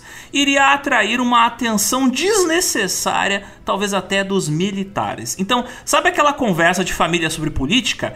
Pessoal, mesmo o pessoal do PCB aqui procurava evitar. Oi galera, tudo bem? É, não, não me notem aqui, só estou fazendo um, um, treinamento com uma R15, mas por favor não me notem, obrigado. Mas então, além de se exercitar, também estava tendo, é claro, muito trabalho intelectual. Os livros mais lidos pelo grupo tratavam do que? O que que pode ser? É claro, Guerrilhas, Revoluções e Comunismo, não podia ser outra. O clássico livro Os Sertões do Euclides da Cunha tava lá, livro que fala sobre a guerra e a história de Canudos. Inclusive, se não escutou ainda, vamos escutar nossos dois episódios sobre isso. Também estava presente o livro do Visconde de Taunay, chamado de A Retirada de Laguna, que foi uma batalha durante a Guerra do Paraguai, além também dos livros sobre a Batalha de Stalingrado e o famoso Diário de Che Guevara. Longe da eletricidade, eu imagino que essa galera deve ter passado lendo bastante sobre a luz de vela e lampião. Aqueles lampião de óleo de peixe dá uma luz bem grande. É, se tu não ler o livro rápido, a fumaça do lampião vai escurecer todas as páginas.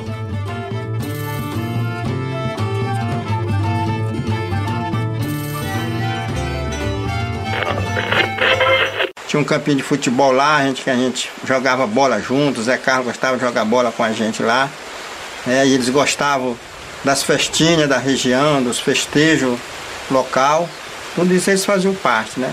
Junto com a comunidade. Era um trasamento muito bom. A convivência do, do, do, dos guerrilheiros com os, os camponeses, os moradores da região, era uma convivência saudável, porque todo morador gostava dos, guerrilheiro, né? Que na época chamavam polícia, né? Porque eles tratavam das pessoas, tinha muitos médicos, eles tratavam até de leixo manioso, leixo seco, eles tinham toda a estrutura tudo inteligente, né? E muita gente abaixo de Deus eram os guerrilheiros que curavam as pessoas. No ano seguinte, 1971, mais militantes foram chegando e foram construindo casas e cultivando suas novas roças, tomando claro cuidado para não se agruparem todos muitos no mesmo local, né? Para que não levantassem suspeitas dos moradores e de possíveis autoridades próximas dali. Assim, pouco a pouco, a área de atuação da guerrilha do Araguaia ia se expandindo, sem ninguém saber, exceto os guerrilheiros. Um ex-guerrilheiro que viveu na região da Gameleira, chamado de Glênio Sá, ele conta que. Com o tempo, ia chegando mais gente e tínhamos que procurar novos locais. O seu Hermógenes, morador da região, nos ajudou a localizar outro terreno. Ficava à beira do rio Gameleirinha, de águas cristalinas, que nascia na Serra das Andorinhas. Era um pessoal que não entendia de nada daqui, da região, nós ajudamos muito eles. Ajudemos eles a trabalhar de roça, eles pescar, mariscar, caçar com nós. Foi minha mãe que ensinou eles a fazer o beiju da tapioca, né? Meu pai ensinou eles a pescar, né? a caçar, todas essas coisas, andar de, de canoa né? no rio. Tudo foi meu pai que deu uma certa orientação. Mais abaixo, próximo de São Geraldo, que faz ali divisa com o Tocantins, alguns novos guerrilheiros conseguiram emprego trabalhando a bordo de um barco a motor de alguns moradores. E foi nessa leva de guerrilheiros recém-chegados que chegou um novo membro do Araguaia, que se tornaria tão emblemático e respeitado quanto Oswaldão. Mas essa pessoa não era um homem e sim uma mulher. Era Dinalva Oliveira Teixeira, popularmente chamada de Dina. Formada em geologia pela Universidade Federal da Bahia, a Dina já estava na luta armada há algum tempo, mesmo antes ali da ideia da guerrilha do Araguaia existir. Por isso, existiam vários boatos sobre as suas proezas militares. Era dito em lendas que ela já tinha trocado tiros com a polícia militar e com o exército. E em um desses confrontos, ela teria sido completamente cercada pelos policiais e teria recebido voz de prisão. Mas a Dina, ela não se rendeu. Ela se jogou no chão com a sua metralhadora e conseguiu disparar na direção das autoridades, matando todos os policiais. Real ou fake essa história é no mínimo interessante, né? A gente não sabe a veracidade dela, mas a gente sabe o seguinte: o padre Roberto de Valecourt falou que ela era muito valente. Era dito que ela pegava uma tampa de Coca-Cola, jogava no ar, atirava e acertava. A Dina era muito mística. Alguns diziam que a polícia atirava nela e as balas desviavam.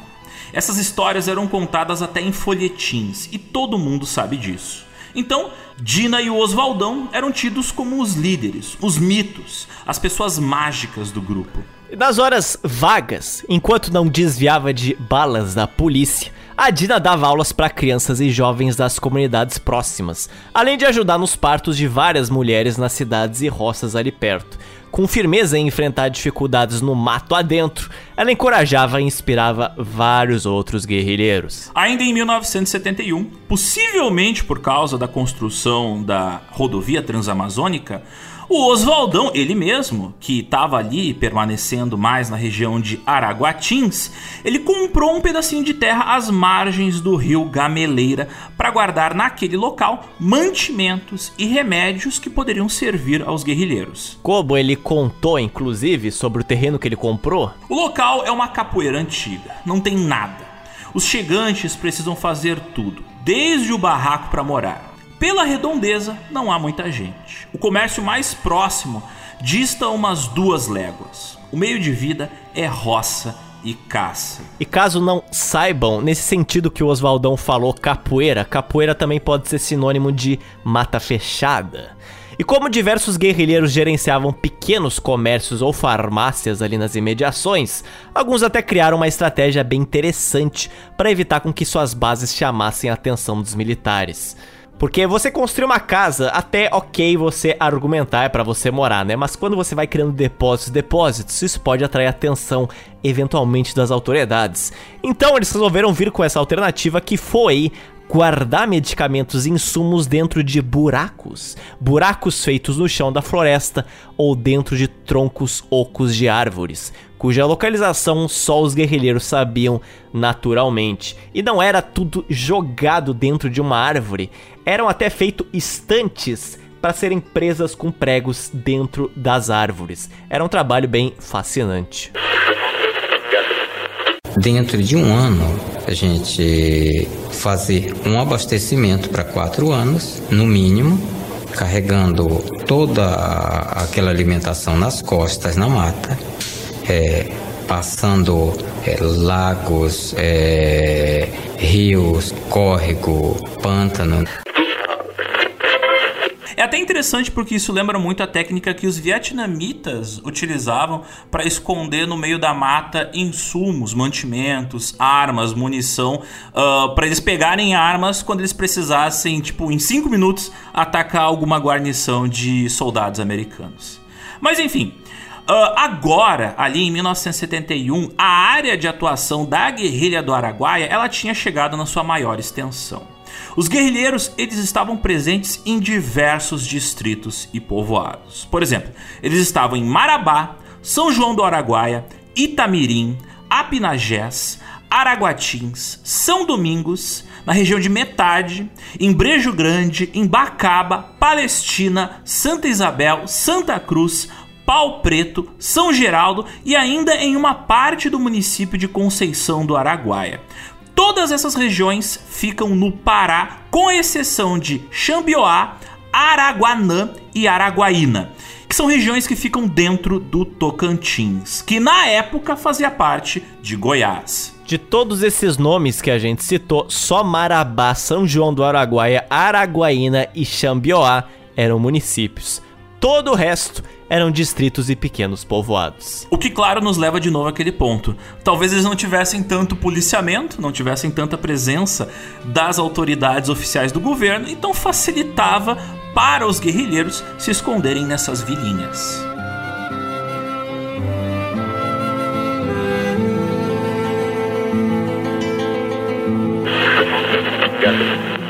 Eles chegaram para lá, aí trazendo aquela mulher sabida, que nem a Aura, a Dina, Maria Lúcia. Aí nós falamos com ele, Paulo, se nós fizer aqui uma escolinha, você pode arrumar uma professora disso, arruma de todo gosto, arruma uma professora. Fomos no mato, cortamos pau, cortamos as madeiras, eu e ficamos, tiramos papaya, cobrimos o colégio.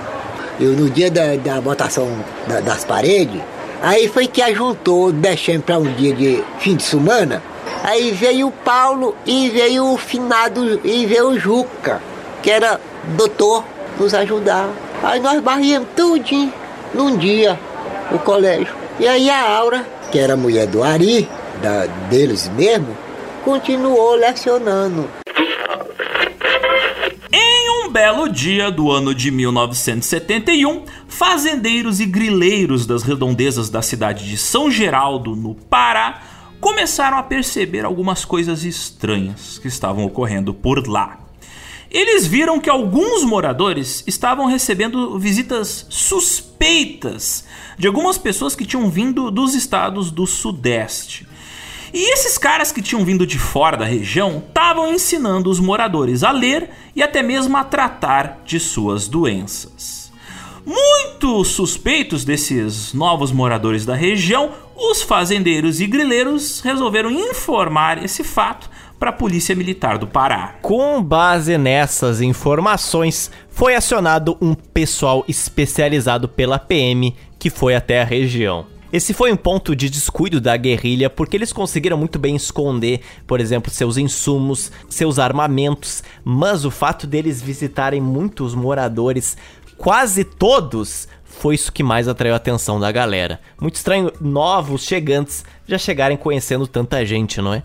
E esse pessoal especializado mandado pela PM chegou lá e constatou que aquela galera, através né, de conversas com a comunidade, que aquela galera era de estudantes. Estudantes que tinham saído da cidade. E é isso. Isso, é claro, levanta suspeitas. Estudantes que saíram da cidade e vieram pro norte do Brasil só pode ser uma coisa. O que, que eles são, Alexander? São comunistas! Comunismo! Exatamente. Nesse caso, eles não estavam errados, né? Você veja. Em todo caso, o real objetivo da guerrilha permanecia desconhecido até então. Porém, tudo mudaria quando a Teresa Cristina, aquela guerrilheira que dava aula para as crianças, teve que abandonar o movimento para retornar ao estado do Ceará, porque ela tinha ficado grávida do seu marido, o Pedro de Albuquerque. Então, existia uma orientação da guerrilha que os casais deveriam evitar ir ao Araguaia juntos, porque isso poderia prejudicar a guerrilha como um todo por vários motivos, não só por esse que estava ocorrendo aqui. Mas agora já era tarde para isso, não é? Ambos voltaram então para Fortaleza em novembro de 1971. Bom, até aí tudo bem, nada demais, não há problemas até então, não é? Até um belo dia, quando em Fortaleza, Pedro de Albuquerque estava na rua vivendo sua vida e ele foi parado pela polícia em Fortaleza. Aí pediram o documento de identidade do Pedro de Albuquerque e ele tinha documento, Alexander? Pois é, não tinha. Ora pois, ora pois. É arriscado hoje, 2024, dependendo, é claro, da sua cor e classe social, sair sem identidade. Você saindo de uma guerrilha na Amazônia, na ditadura, é bem mais arriscado você sair sem documento na rua. Pedro de Albuquerque, você fez isso. E é por isso que ele foi preso. Preso junto com sua esposa Teresa Cristina, eles foram interrogados sob tortura na sede da Polícia Federal. E os dois, eles foram forçados a revelar a existência de um foco de guerrilheiros que estava sendo implementado ali no Araguaia.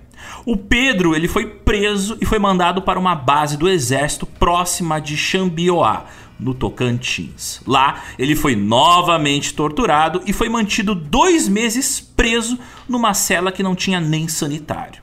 Segundo uma testemunha da época que não quis se identificar, é dito que o Pedro estava num estado lastimável, sendo arrastado a vários lugares, levado de barco, pendurado de um helicóptero com um ar de doido. E o Pedro Albuquerque, nessas torturas, teria apanhado tanto que ele foi forçado a identificar para o exército exatamente onde estavam os guerrilheiros que ele conhecia. Pois é, mas o Pedro de Albuquerque e a Teresa Cristina, eles não iam carregar sozinhos o fardo da culpa de ter explanado a guerrilha para os militares porque mais tarde haveria o que? Um segundo caso de gravidez na guerrilha, que aconteceu com a Crimeia de Almeida, companheira de André Grabois, comandante do destacamento A, que a gente citou que era inclusive um dos principais organizadores da guerrilha. Zotes, tu tem que perdoar a galera. Primeiro, são héteros, né? Eles não têm outra opção. Segundo, eles estavam no meio do mato sem televisão. O que, que eles tinham para fazer? Ou era ler livro de comunismo, que deve ser chato pra caralho, porque a galera às vezes nem sempre escreve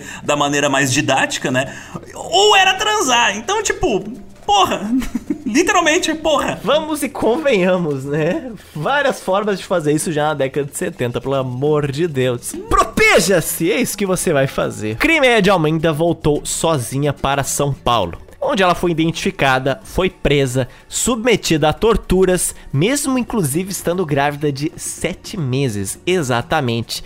Onde nesse interrogatório de tortura ela acabou corroborando a história do Pedro de Albuquerque. Segundo testemunhos posteriores da Crimeia de Almeida, ela conta que um suposto médico estava presente durante as sessões de tortura que ela sofreu, dizendo que os militares só podiam torturar ela nos pés e nas mãos, porém não na barriga, para ela não perder a criança, né?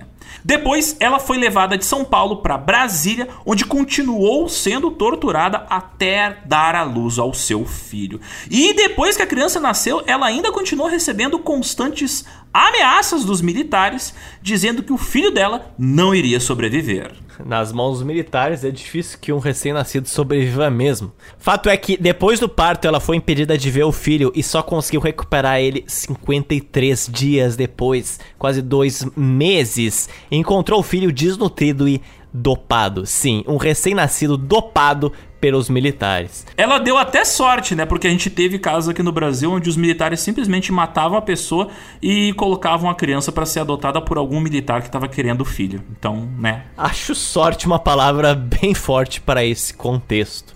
Em todo caso, Para servir de alívio para vocês, a Crimeia e o filho dela estão vivos até hoje, sendo que ela depois moveu uma ação contra o chefe de departamento de operações de informações da época em São Paulo, que autorizou essas torturas, que é claro, o verme Carlos Alberto Brilhante Ustra.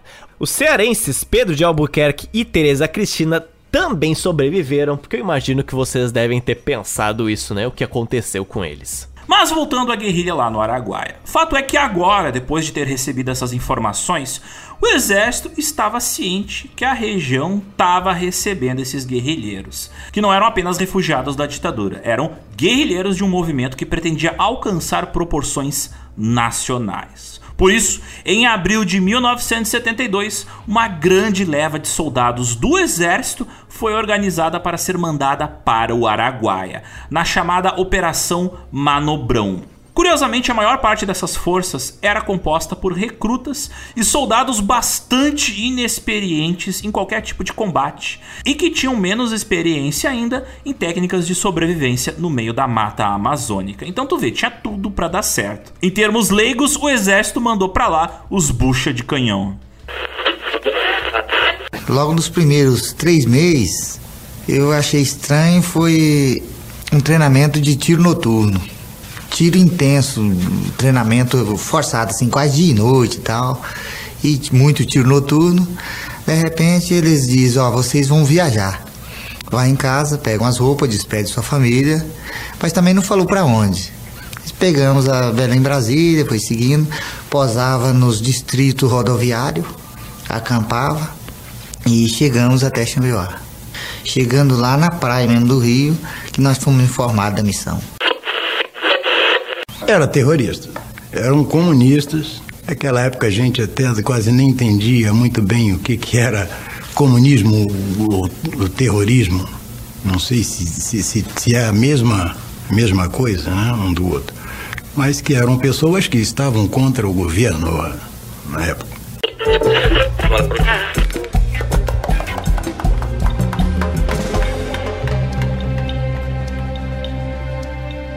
E agora que o exército brasileiro vai entrar dentro da nossa pauta, a gente precisa entrar também em uma outra questão muito importante que vai fazer com que a gente entenda com mais clareza no futuro, neste episódio e no próximo, o porquê de tanta crueldade por parte de oficiais e de soldados. Vamos lá.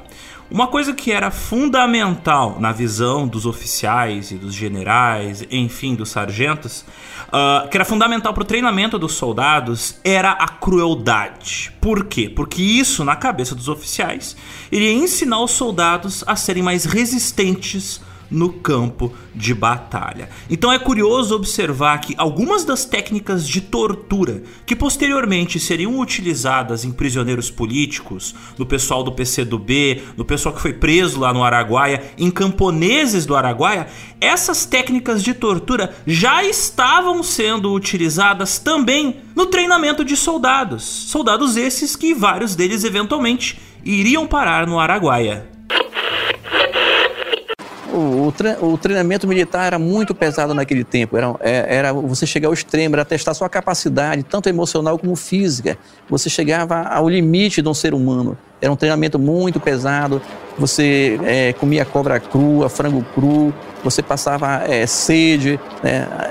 É testar o seu limite e ser treinado para a guerra. É isso que fala, sempre falando que nós devemos sempre estar preparados para a guerra. No segundo dia, mais ou menos, ele estava todo mundo tranquilo, não davam. Aí eles chegavam de madrugada e começavam a jogar, jogar embaixo da nossa barraca. Bomba de efeito moral, gás lacrimogênio, fumígena. Aí o cara ia sair e eles metiam o cacete no cara. Rapaz, a gente acordava de madrugada, porque aquele sufoco corria todo mundo, ninguém sabia para quem. Aí um chorava, outro gritava. Minha cabeça estourou três vezes com bomba. Saiu sangue do nariz, saiu sangue da boca, saiu sangue do ouvido, deu um monte de sangue nos olhos enchia a boca de açúcar com água e a gente amarrado, pés, mão, aí no chão, e ele chegava e jogava aquele açúcar no corpo da gente. Pelado, a gente estava pelado, daqui a pouco era tanto marimbondo, tanta mosca, tanto mosquito, tanta formiga roendo. Você gritava, chorava e tudo, mas como? Amarrado pés, mão, perna aberta e braço aberto, e aí e aquele bicho mordendo a gente de todo jeito. era muito difícil para um ser humano resistir. Muito difícil mesmo. Era tão tal que botar a gente para beber copo de lama, que a gente olhava até aqueles bichos andando na lama, e você tinha que beber aquilo. Tinha soldado que até queimado de cigarro ele era, porque se ele, tinha uns que eram meio ignorantes, falaram alguma coisa, só a gente que fumava ia lá tiscar o cigarro dele. Que é, soldado, isso aqui eles fazem assim contigo, ó. Tsh, ó tsh. Então eles faziam isso, aquilo na gente, que era para saber, quando chegasse lá, aplicar a tortura neles também. Eu perdi meus testículos dentro do quartel, numa que eu fui colocado no pau do capitão, que o pau do capitão, esse é o famoso pau de arara. Então não foi só eu que tenho esse problema, tenho vários colegas que perderam testículo, que estão com problema de menisco, problema de coluna. Nós dentro do quartel, nós não tinha nome. Então chamava nós de, vem cá, filha da puta, vem cá, viado. Eu comi tua mãe. Porra, na... aí o cara, sim senhor. Ainda tinha que responder para ele, sim senhor. Isso é uma humilhação muito grande, cara. Então, não é de se estranhar que, vindo de uma cultura de absoluta violência e onde a crueldade era naturalizada, era tratada como algo comum, que era tratada como algo corriqueiro, não é de se estranhar que, eventualmente, esses mesmos soldados que apanharam, sofreram, iriam praticar, junto com os oficiais que lhes davam ordens, iriam praticar essas mesmas crueldades com as pessoas que moravam no Araguaia e, claro, com os guerrilheiros. Mas voltando ao início das operações dos militares lá no Araguaia. E aí, Zotes, como é que foi o início da presença dos soldados por lá? Através de informantes, muitas vezes policiais em áreas rurais, eles empregavam nas suas operações bate-paus. Em outras palavras, jagunços que guiavam esses policiais no meio do mato. E os recrutas que foram enviados para o Araguaia fizeram muito uso desses bate-paus. E eles ficaram sabendo através deles da localização de depósitos de armas e de medicamentos dos guerrilheiros.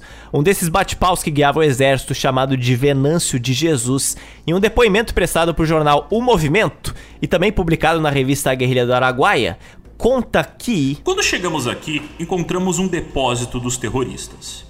Um colega nosso ainda viu um deles. O exército veio então buscar o material que tinha nos três depósitos. Tinha armas, remédios, dinheiro e muitas outras coisas que a gente não via porque eles não deixavam a gente olhar. Eles pegavam um pau oco, furavam ele e enchiam de coisa dentro. Eles faziam até escadinha por dentro, com prateleiras para guardar remédios. Era um negócio bem feito e, só nesse esconderijo maior, nossos 22 homens gastaram duas viagens de helicóptero para levar embora tudo que tinha dentro dele. Ao ver o quão elaborados eram esses esconderijos, o exército ficou bem receoso. Ficou receoso que tivesse inclusive subestimado a capacidade dos guerrilheiros. Já que não teve nenhum avistamento de nenhum guerrilheiro, o exército estava bem nas escuras da quantidade de pessoas que estavam naquele movimento. E aí começou a teorizar que aquilo podia ser muito grande. Por isso mesmo, foram convocados reforços de todo o país, além de lanchas da Marinha que vasculhavam o rio Araguaia, junto com helicópteros e aviões da Força Aérea Brasileira lá no apoio. Em abril de 1972, o exército se deslocou para a cidade de Bacaba e lá eles montaram acampamento dentro de um antigo casebre da empreiteira Mendes Júnior, que estava trabalhando ali durante a construção da Transamazônica.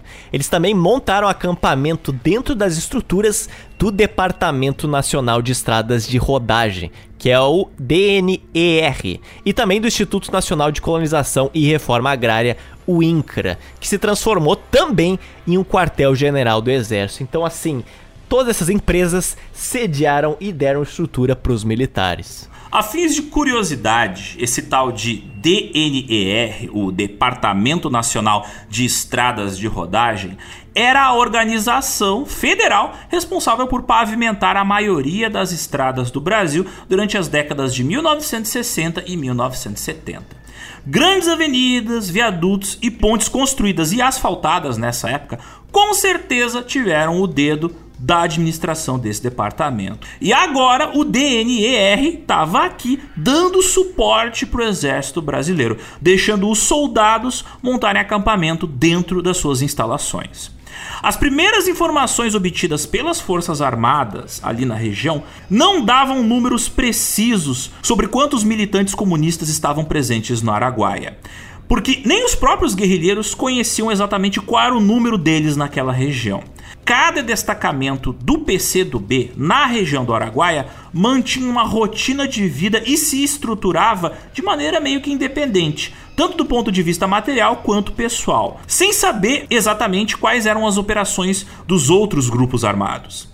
Apenas alguns dirigentes que faziam as ligações entre esses diferentes destacamentos que tinham as informações mais precisas do que estava acontecendo em cada grupo de guerrilheiros.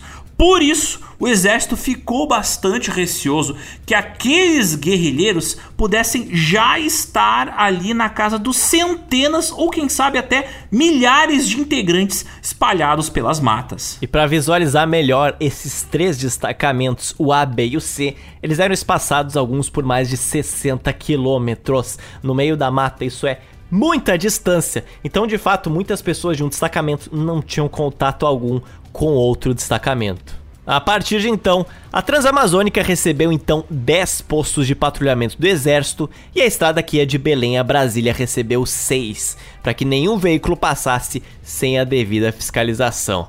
Os suspeitos eram todos encaminhados para a central do exército, que ficava em Marabá. Mas a inexperiência das tropas militares, o desconhecimento do número real dos inimigos deles e o preconceito que eles tinham contra o povo pobre morador da região do Araguaia surtiu um efeito bastante negativo no meio da população.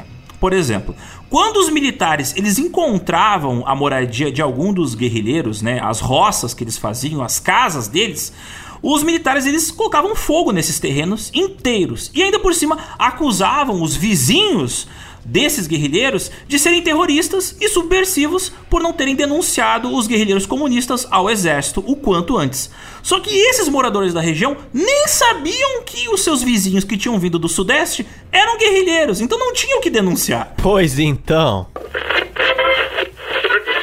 Quando foi às 6 horas da tarde, foi a hora que chegaram os militares, já em procura deles.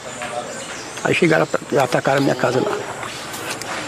Hora que eles atacaram lá, 6 horas, e foram lá na casa deles, mais um cunhado meu.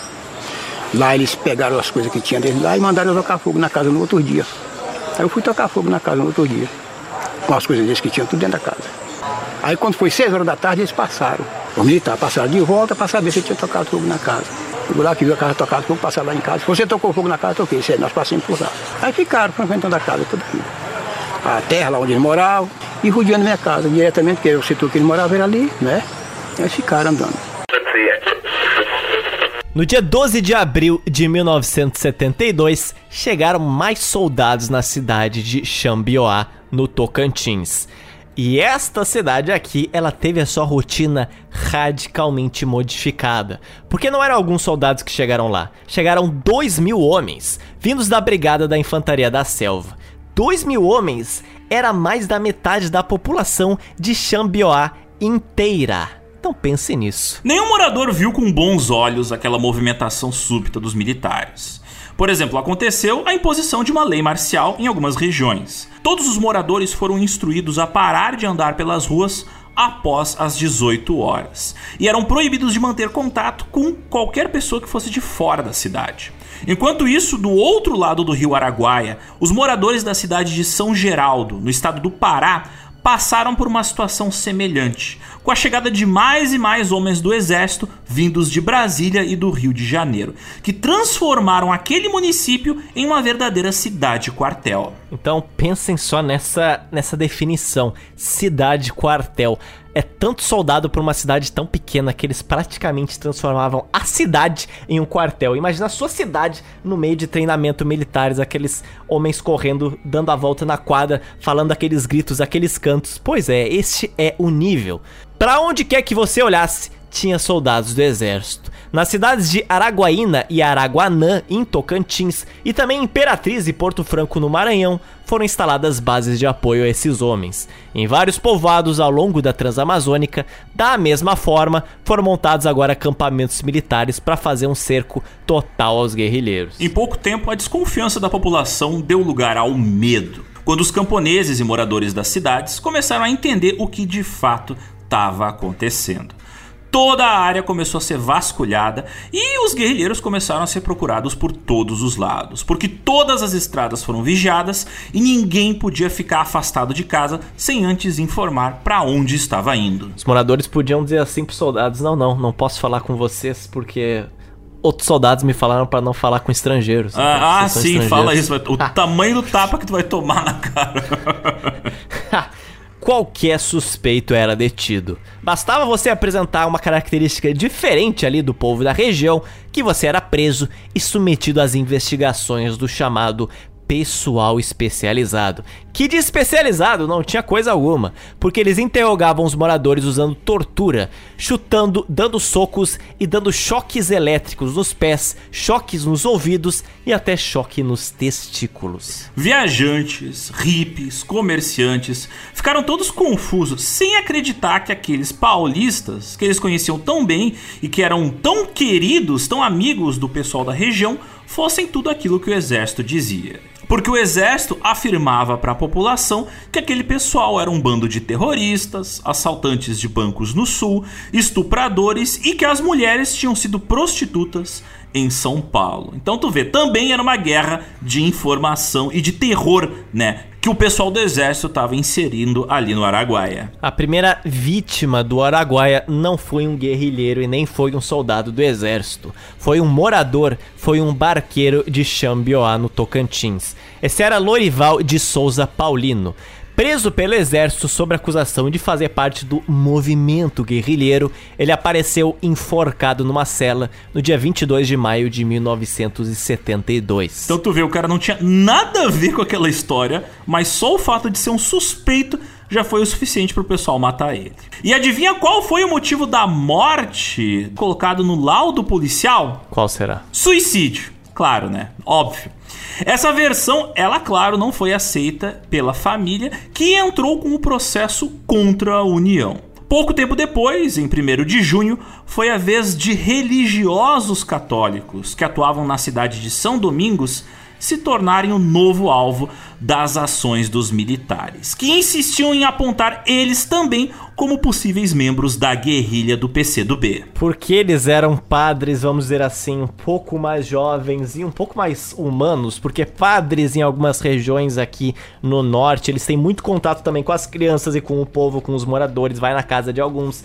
Então, para algum militar que desconhece a região e com certeza ele é um padre comunista! Comunista! Exatamente. E lembrando, nessa época, antes da chegada do pessoal do PCdoB que veio abrir escola e uh, cuidar dos doentes, muitas vezes esse trabalho de abrir uma pequena escola de ensino uh, fundamental ou de levar uh, as pessoas até médicos era feito por padres, por missionários católicos que eram presentes nessa região. São até hoje, né? Na época era o único pessoal que fazia trabalho voluntário para ajudar a população extremamente pobre.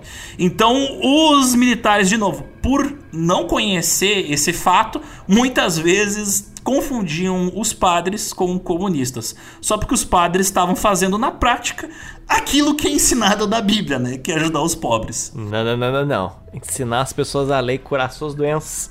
Coisa típica de um PC do bezista. Esse foi o caso do padre Roberto de Valicourt, missionário francês que chegou à região ali em janeiro de 1972. A gente já citou inclusive ele algumas vezes aqui. Ele, junto com a irmã Maria das Graças, foram ambos acusados de serem guerrilheiros disfarçados. Presos praticamente dentro da igreja, olha só que maravilha, após a celebração de uma missa, ambos foram levados até o acampamento militar do povoado de Metade e ali foram submetidos a torturas físicas e psicológicas. Depois eles foram levados para a cidade de Palestina, no Pará, e em seguida para Araguantins. Eles só foram resgatados porque o bispo prelado de Marabá, o Dom Estevão Cardoso Avelar, apareceu e ele teve que intervir para libertar eles. Caso contrário, o destino dos dois seria bem pior. O padre Roberto de Valicourt, que mora atualmente em Marabá, ele narra pelo que passou. Depois da missa, nós sentamos no jipe e fomos até a metade, onde tinha um acampamento de soldados. Isso foi às 9 horas da noite. Aí nós entramos numa casa e lá eles ficaram olhando umas fotografias, tentando nos identificar com os guerrilheiros. Não conseguiram. De manhã cedo, eles vieram buscar a gente para levar para a Palestina e nós saímos de jipe e eles todos armados. Saímos os três, eu, a Maria das Graças e um cabeludo de um circo que eles estranharam e levaram junto. Na Palestina, o tenente Alfredo me mandou entrar numa salinha com a Maria das Graças e o cabeludo também. Aí ele fechou a porta e começou o interrogatório. Você é um subversivo. Você tá conscientizando o povo a se revoltar contra o governo brasileiro. E também atacaram a irmã Maria das Graças. Você não vai apanhar, mas você vai ver. Lá em Araguantins tem um especialista para mulher. Eles vão cortar os teus seios, vão te violentar. E começaram a bater em mim. Me jogaram no chão e pisaram na minha cabeça. Aí, eles pegaram dois para dar soco assim na cara, nos ossos, e botavam os dedos nos meus olhos, batendo a cabeça na parede, com um pontapé na barriga e nos rins. Eram só perguntas sem sentido. Onde tá o padre Humberto? Onde ele tá se escondendo? Ele não tá se escondendo em nenhum lugar, porque nós não temos nada para esconder. Mentiroso, safado, sacana. E pá, pá, pá. É porrada de todo jeito e os soldados ficavam lá, quietos. Me disseram depois que alguns estavam chorando porque os soldados eram recrutas do Planalto. Depois, eles amarraram a gente com as cordas, atrás com os braços e pelo pescoço, jogaram os três no jipe e fomos para Araguantins depois. E lá que eles seriam libertados depois pelo bispo. Em outras cidades, a situação foi até pior. Morador Frei Gil, ele relatou que em metade em São Domingos, mais de 250 habitantes foram presos sob a alegação de ajudar os guerrilheiros. Lembrando que 250 é um número quase três vezes maior que o próprio número de guerrilheiros que estavam lá. E a campanha, ela se seguiu. Grupos de 15 a 20 homens eram enviados para entrar na mata em busca dos guerrilheiros, guiados por bate-paus destacados entre a população mas nem sempre eles retornavam com sucesso, porque às vezes eles se dispersavam ou se perdiam no meio das matas. A minha experiência na escala de 1 a 10 era 6. E os recrutas que ainda não tinham dado nenhum tiro, ainda iam fazer um treinamento para dar o primeiro tiro. Aí eu digo, porra, tô ferrado. Tanto é que eu não queria andar com recruta de jeito nenhum. Queria andar com um cara mais experiente. Nós não tínhamos estrategista bom daquele tempo, não. Era tudo na base do, como diz na gira, no cu de cavalo, porque era a cabeça dos caras e tu tinha que cumprir. A mata fechada, escura, sombria, muito mosquito. Os mosquitos lá chamavam tatuquira. Eles entravam dentro da fara da gente, tipo um carrapato. Você ficava com o corpo todo pigamentado assim de mordida. Cobra também, tinha cobra papagaio. Tinha um mosquito macaco, que era um mosquito grande também. E ah, muito calor, muito suor. De vez em quando também chovia. A alimentação também era péssima. Às vezes a gente matava a caça, outros comia broto de palmito. Até que chegava nossa clareira que a gente colocava os painéis. Aí que vinha um helicóptero, um socorro, jogava alimentação para queda pra gente. Eu perdi uns 5 quilos. Sempre exausto que lá é o seguinte, não é aqui você se sente obrigado a se defender, a, a se ficar sem dormir, a se, se proteger, a, a defender os colegas.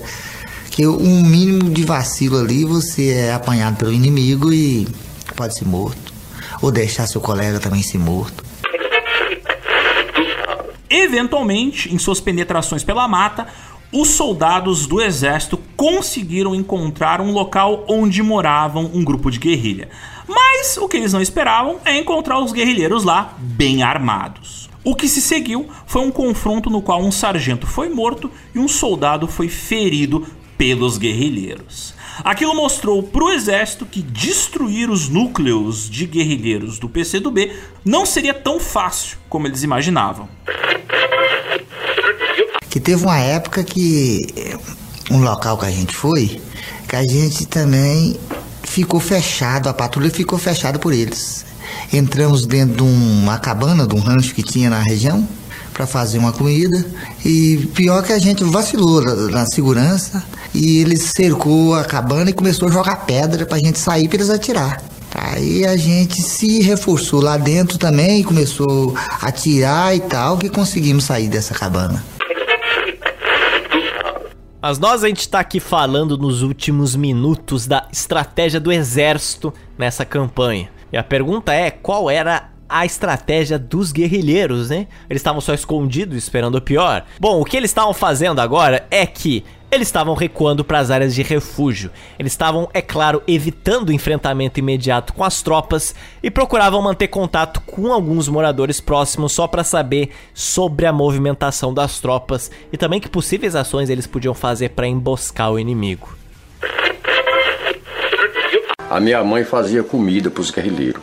Que quando eles foram para o entroncamento aqui, desarmar a casa lá da Polícia Militar, eles passaram lá em casa com saco nas costas caminhando meio de cacundo, né? E eu vi lá da janela, disse, eu tô vendo vocês. Pior bem na frente, pior. Caba forte. Aí encostaram lá pra casa. Aí ela almoçaram, aí vieram pra cá, né? Aí botaram o militar pra correr, queimaram o barraco que era de palha aqui no trocamento de São Domingo. Aí voltaram por lá de novo, tornaram a almoçar e foram lá para chegar com jeito. A gente estava em casa, boca da noite, almoçando, jantando, quer dizer.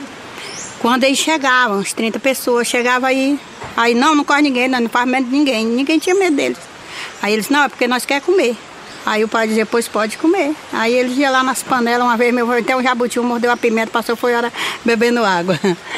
É, uma tal de pimenta ou de peixe. Aí ele ficou por lá e vazou. Levou até uma lamparina minha de plástico, vermelha. Sumiu do mundo. Tocar a vida deles. Mas não eram apenas os soldados do exército que estavam despreparados para lidar com aquela situação. Alguns guerrilheiros também não estavam com o seu treinamento completo, né? No destacamento C, por exemplo, tinham alguns guerrilheiros que tinham chegado lá há menos de três meses. E infelizmente esses guerrilheiros que não tinham recebido o treinamento apropriado foram os primeiros a serem presos pelos soldados. Aquela situação ali deixou claro que a guerrilha estava despreparada em vários níveis, mas principalmente por causa do excesso de confiança que eles tinham depositado com a futura ajuda da população na luta armada. População que sequer sabia que eles eram uma guerrilha, só ficaram sabendo por causa do exército. Mas o pior ainda estava por vir, porque a guerrilha não imaginava que o exército usaria uma carta na manga a seu favor. Os militares começaram a oferecer recompensas em dinheiro, recompensas de mais de mil cruzeiros por cada guerrilheiro morto que os moradores pudessem trazer até o exército. Aí o caldo engrossou, porque muitos moradores eles toparam essa ideia, porque era uma grana tentadora mas motivados não só pela grana, mas também pelo terror que o exército e os soldados lhes inspirava, alguns moradores até acreditaram que aqueles paulistas, aqueles estrangeiros, realmente eram assaltantes de bancos e resolveram partir para dentro do mato ou com suas espingardas, ou eles contrataram, é claro, grileiros para caçá-los. É incrível como num espaço de pouquíssimos meses o Brasil é capaz de criar uma história que parece uma bagunça, né? Isso aqui parece uma história em quadrinhos da Image Comics dos anos 90, de tanta treta que está acontecendo ao mesmo tempo em um pequeno espaço de tempo, mas numa área também não muito grande. A população da região, ela chegou até a organizar emboscadas junto com o exército. Por exemplo, em junho de 1972, o guerrilheiro Mondico encomendou uma compra de insumos através de um morador chamado de João Coioió, em sua fazenda em São Geraldo. Quando o Mondico chegou com outros dois guerrilheiros em São Geraldo, eles foram surpreendidos por um helicóptero do exército que metralhou toda a área, matando a guerrilheira que estava junto com eles, a Maria. O morador que tinha organizado esse esquema, o João Coioió, ele desapareceu com a família logo depois. Ao total, três guerrilheiros do Araguaia morreram e seis foram presos entre os meses de abril a junho de 1972. Do outro lado do conflito, os dados sobre o exército eram extremamente difíceis de medir. Vários depoimentos confirmam que houveram mortes de soldados, mas isso foi cercado de sigilo absoluto por parte das autoridades militares na época, porque, óbvio, estamos no meio de uma ditadura militar, né? E qualquer derrota dos militares é uma péssima notícia, péssima publicidade. Até mesmo o povo que morava na região e tinha contato direto com os militares e com os guerrilheiros tinha poucas informações sobre o que de fato estava acontecendo ali nos números de mortos dos militares.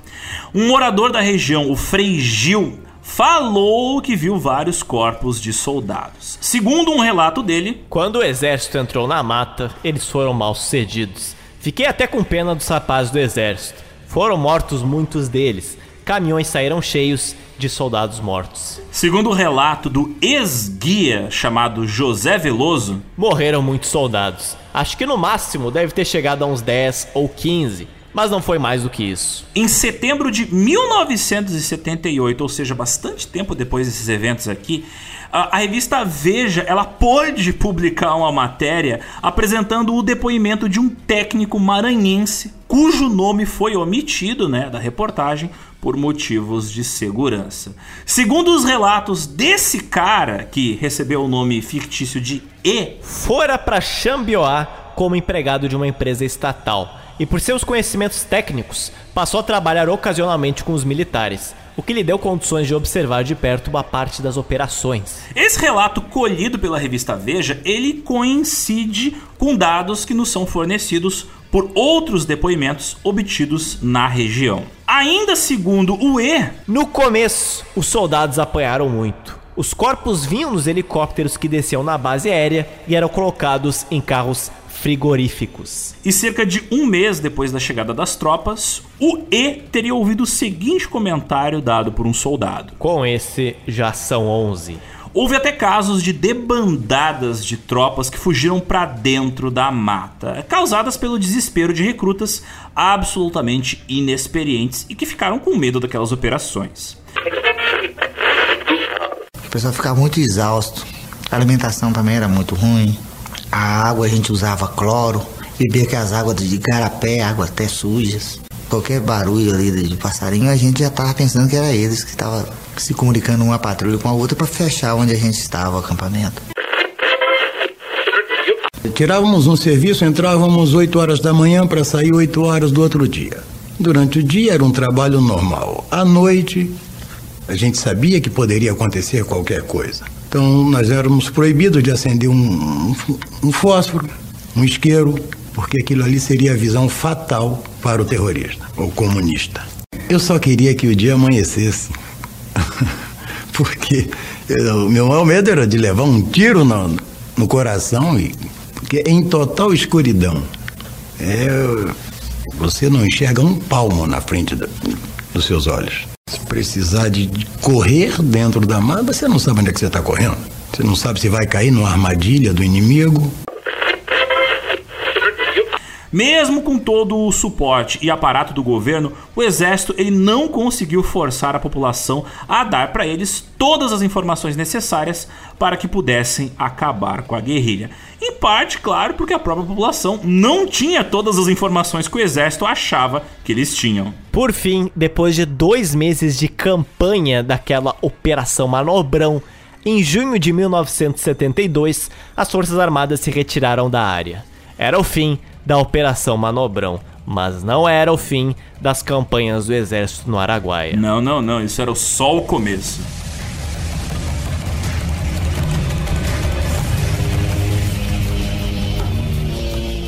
Por dois meses, o exército não retornou à região do Araguaia.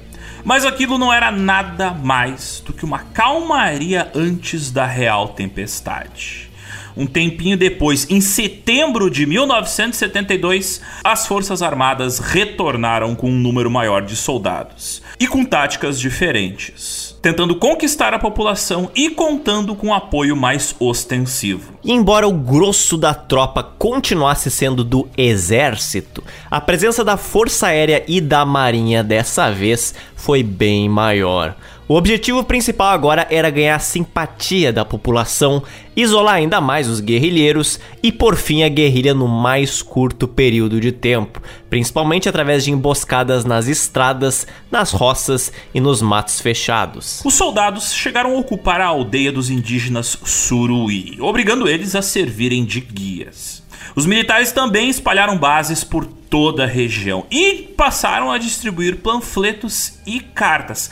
Cartas essas que eram escritas em nome daqueles guerrilheiros que haviam sido presos. Cartas falsas nas quais os guerrilheiros presos, eles supostamente clamavam que os demais guerrilheiros se entregassem aos militares, porque aqueles que estavam na cadeia estavam sendo muito bem tratados. Óbvio que isso era mentira, né? Era apenas mais uma tentativa de guerra psicológica por parte dos milicos. Confia, confia neles. Várias aberturas foram então feitas na mata com o apoio dos bate-paus. Aviões e helicópteros passaram a bombardear locais suspeitos de serem refúgios de guerrilheiros e se iniciava a segunda campanha, chamada de Operação Papagaio, comandado pelos generais Viana Moog, Antônio Bandeira e Hugo Abreu. Mesmo utilizando novas táticas e contando agora com um número maior de soldados, as Forças Armadas insistiram novamente em enviar para dentro das matas do Araguaia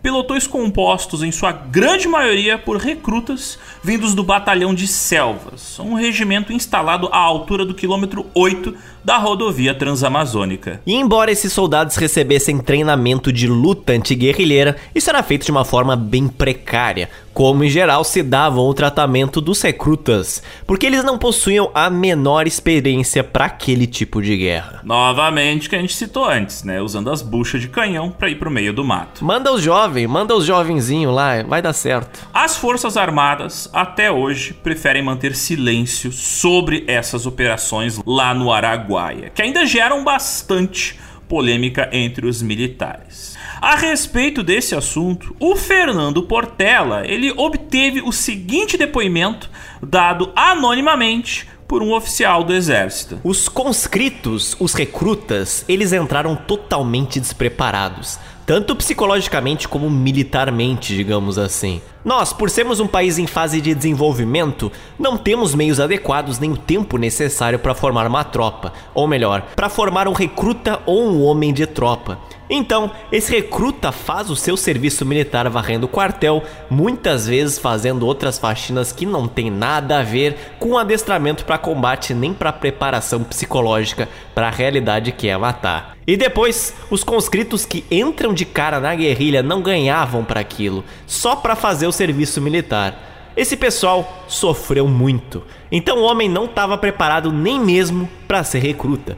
Os que foram para a guerrilha não tinham nem meio ano de quartel e eles iam enfrentar gente que estava a fim de matar ou morrer. Para ganhar o apoio da população, o exército começou a fazer algumas ações de policiamento daquela região. Para ter um exemplo, na fazenda dos Noleto, haviam denúncias de trabalhadores que estavam vivendo em regime de escravidão. O exército então foi lá, prendeu o proprietário e matou um de seus pistoleiros, um cara chamado Antônio Gomes.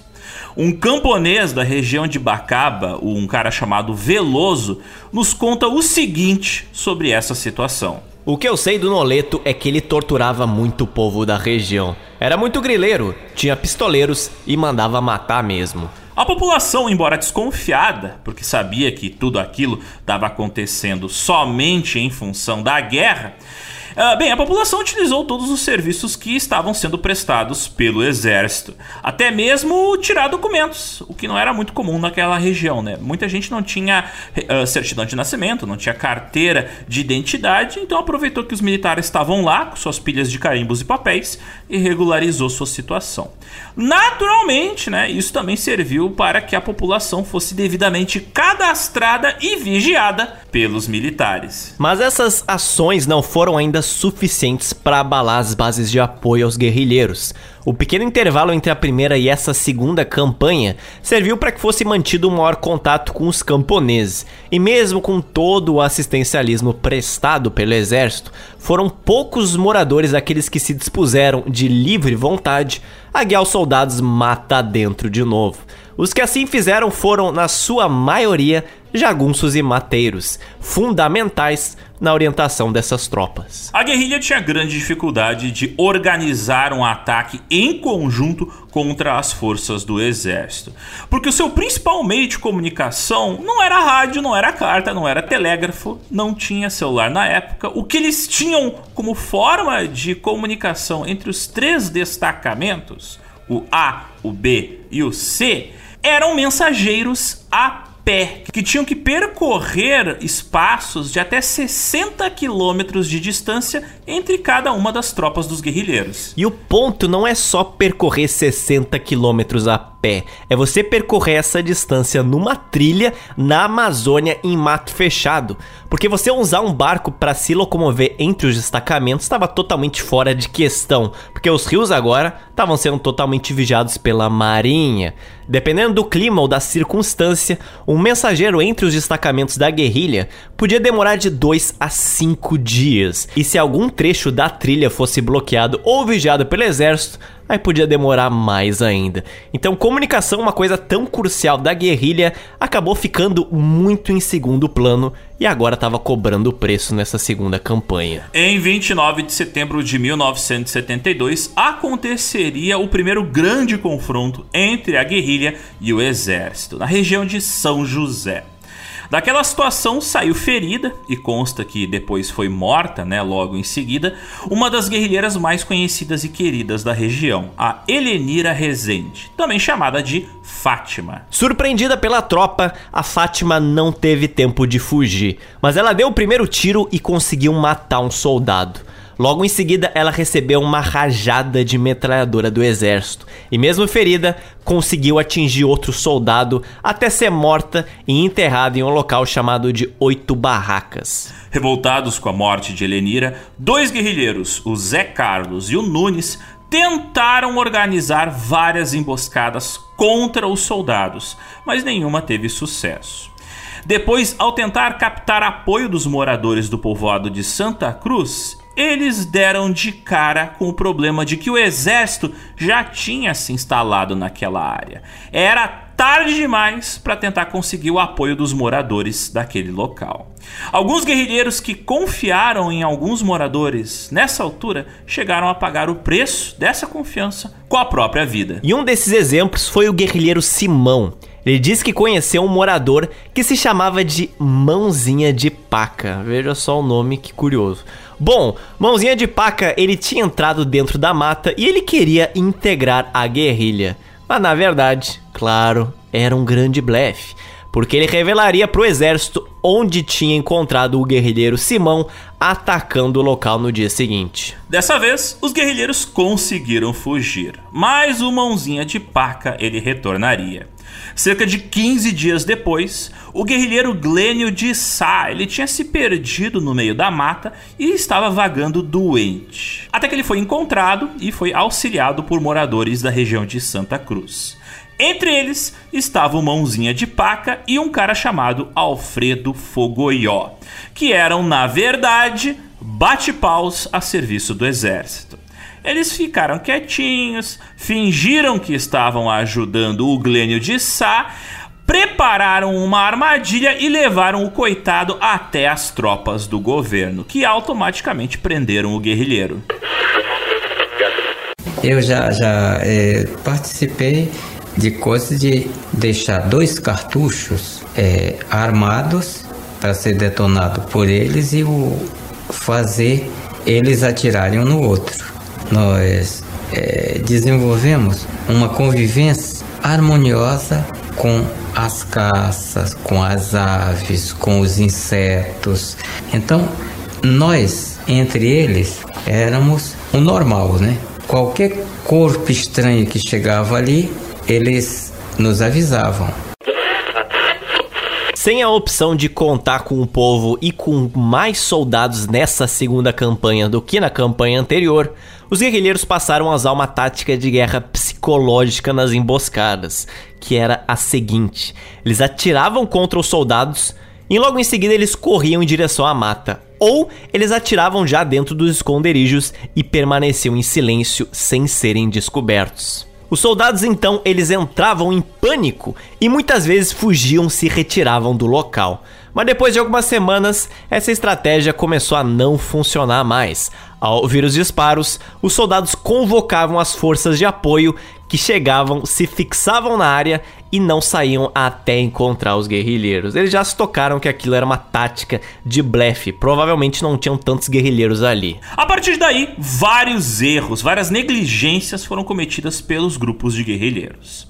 Um guerrilheiro chamado Cazuza, ao ouvir um barulho em um local onde deveria se encontrar com outros companheiros, se aproximou e deu de cara com quem? Com o inimigo, com os militares. E ele foi metralhado e morto antes que pudesse reagir. Isso deve ser uma forma bem ruim de morrer. Você tá no meio da mata, escuta barulho, são meus amigos? Não, é a morte, a espreita. No dia 20 de setembro de 1972, quatro guerrilheiros, o Vitor, Zé Francisco, o Antônio e a Dina, famosa Dina, foram pegar mandioca numa roça. Eles acabaram descobrindo rastros de soldados e se esconderam.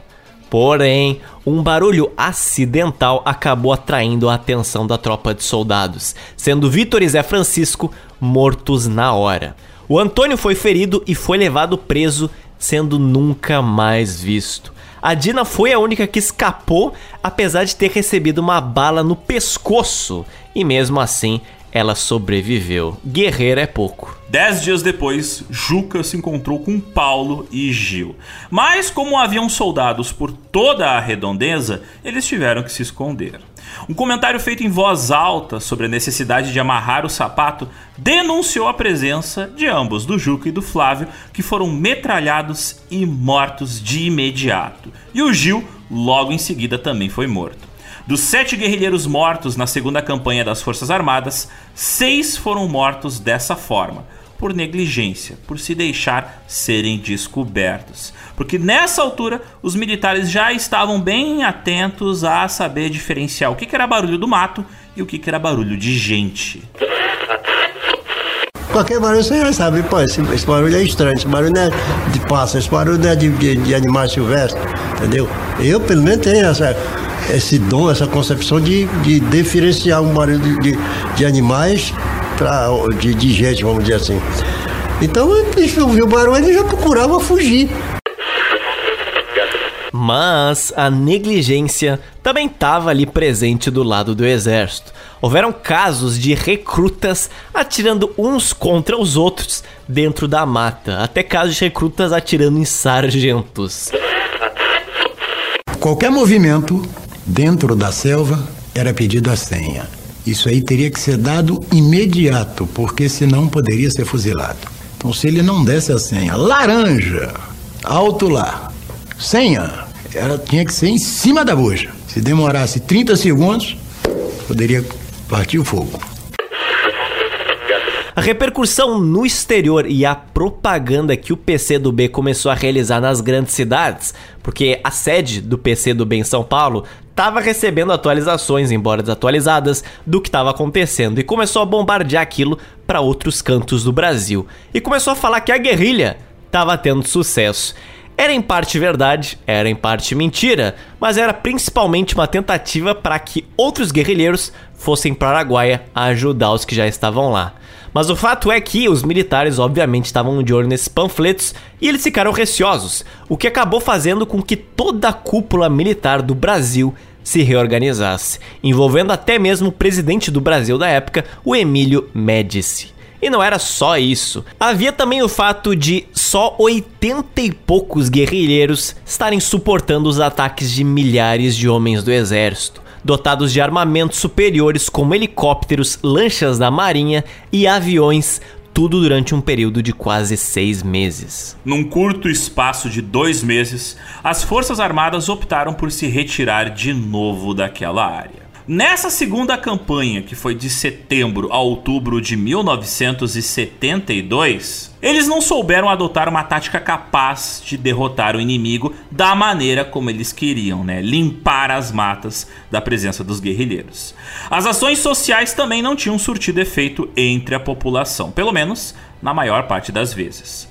Com o seu orgulho ferido pelas derrotas sofridas, porque vários militares foram mortos e feridos durante os confrontos com os guerrilheiros, as tropas federais novamente recuaram para se reorganizar e preparar uma contraofensiva que visava finalmente aniquilar totalmente a guerrilha do Araguaia. Eles não voltariam enquanto não tivessem a certeza de poder eliminar um a um todos aqueles guerrilheiros. E dessa vez não haveria sobreviventes e tudo seria feito para cercá-los. Construção de estradas, quartéis, pontes, destruição de roças inteiras, intimidações, prisões e torturas.